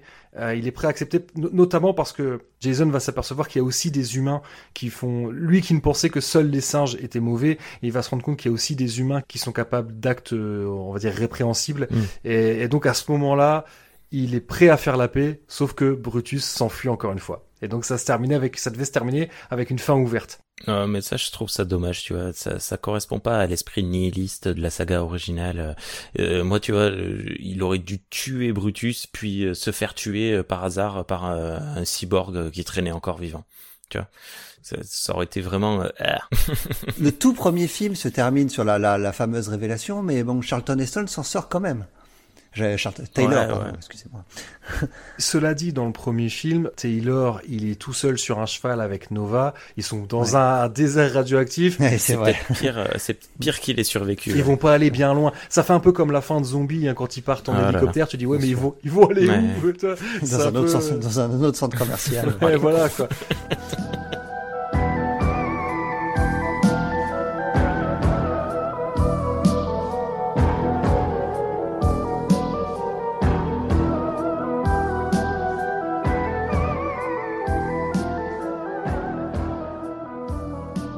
faut pas avoir peur euh, si vous voulez vous lancer dans ce, ce, cette lecture. Faut pas avoir peur du pulp, euh, faut pas avoir peur de la SF psychédélique parce qu'on parle beaucoup du psychodrome, mais il y a d'autres penchants euh, assez psychédéliques dans cette dans cette histoire.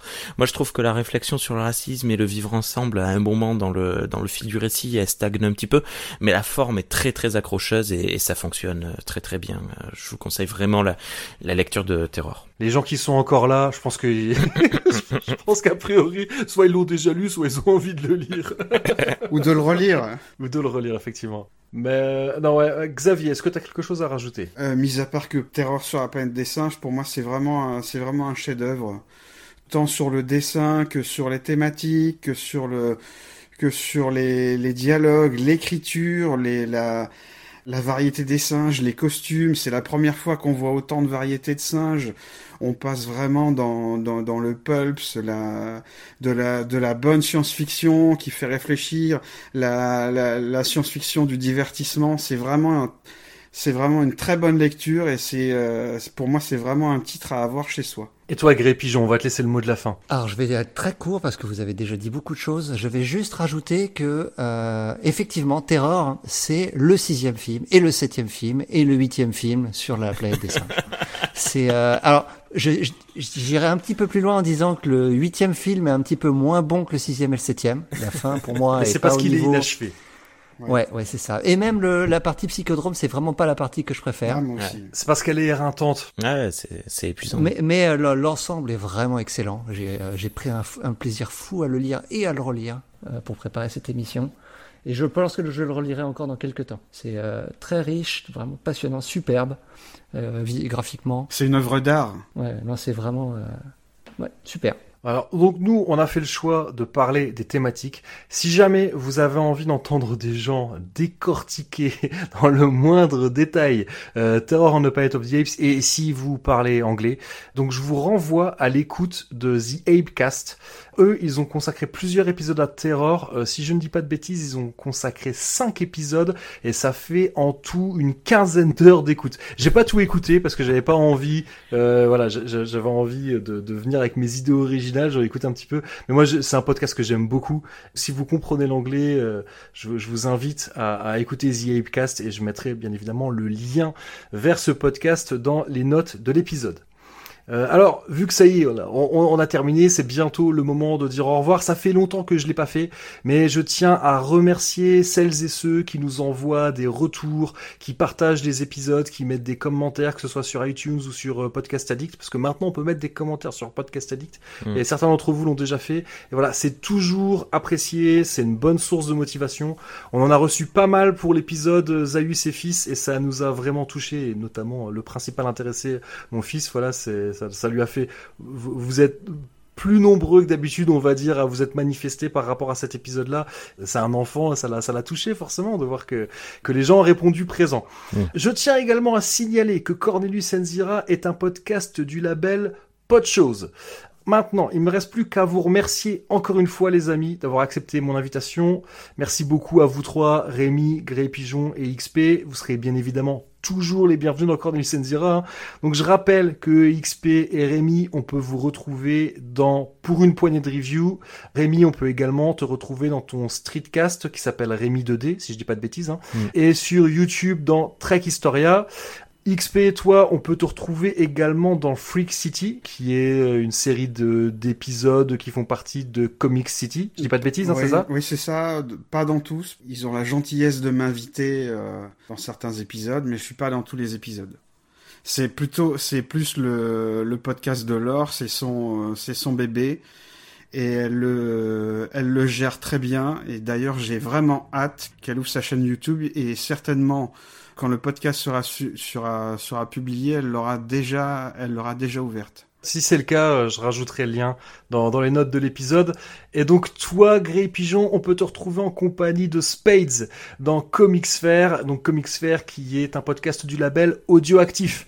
J'invite nos auditrices et nos auditeurs à vous écouter et à vous laisser des commentaires et des étoiles en masse sur les différentes plateformes et applications de podcast, Apple Podcast, Spotify, Podcast Addict, Pocket Cast. On est partout, on est même sur YouTube. Voilà. Donc euh, je le redis une dernière fois. Mais on est plus sur Magellan. Tant mieux. Sur quoi Voilà, donc ouais, on va se quitter en musique euh, parce que on aime bien quand même parler un peu de musique dans Cornelis Enzira. Nos protagonistes dans Terror on the Planet of the Apes, ils vont par Mons et par Vaux. Euh, et il y a un des personnages sur qu'on on n'a pas parlé de Shaggy de Carpet, donc c'est un, il y a un hybride. Oh non, me dis pas que tu vas passer Shaggy. Le rappeur? Non. Ah, J'ai eu peur. là. Non. Non, parce que là, je demande à ce que ma partie soit retirée de l'épisode. en hommage au personnage de Shaggy. Euh, donc Shaggy qui veut dire poilu. Hein. Et d'ailleurs dans Lug il avait traduit Shaggy par poilu et je trouve que c'est, euh, je trouve que c'était une bonne traduction. Il y a un groupe qui venait de Toulouse euh, qui ensuite a bougé à Bordeaux, donc dans le sud-ouest. à- Ah bah ils sont forcément bons alors. On est par chez toi mon bon Rémi, donc qui s'appelait Shaggy Hand. Et donc on va écouter un morceau qui s'appelle Miles Away. Donc ce morceau figurait sur un split EP qui était sorti avec les Néerlandais de Cooper. Bon, Cooper, un groupe que j'adore. C'était sorti en 1997 sur le label marseillais Lollipop. Voilà, donc on voyage sacrément entre Toulouse, Bordeaux, les Pays-Bas et Marseille. Moi, c'est un morceau que j'écoutais en boucle quand j'étais au lycée. J'a- J'adore vraiment ce morceau et je pense que c'était juste un prétexte comme un autre pour le passer. Donc, si vous avez écouté cet épisode en étant poursuivi par des gorilles robots dans un désert radioactif, sur une monture étrange, défoncé au peyote, en jouant du flamenco, avec un chapeau en peau de putois sur la tête, étiez forcément dans le vrai. D'ici au prochain épisode, rappelez-vous de toujours regarder vers le sommet de la montagne. Prenez soin de vous et de ceux que vous aimez. Et à bientôt les primates. À bientôt. Salut. Salut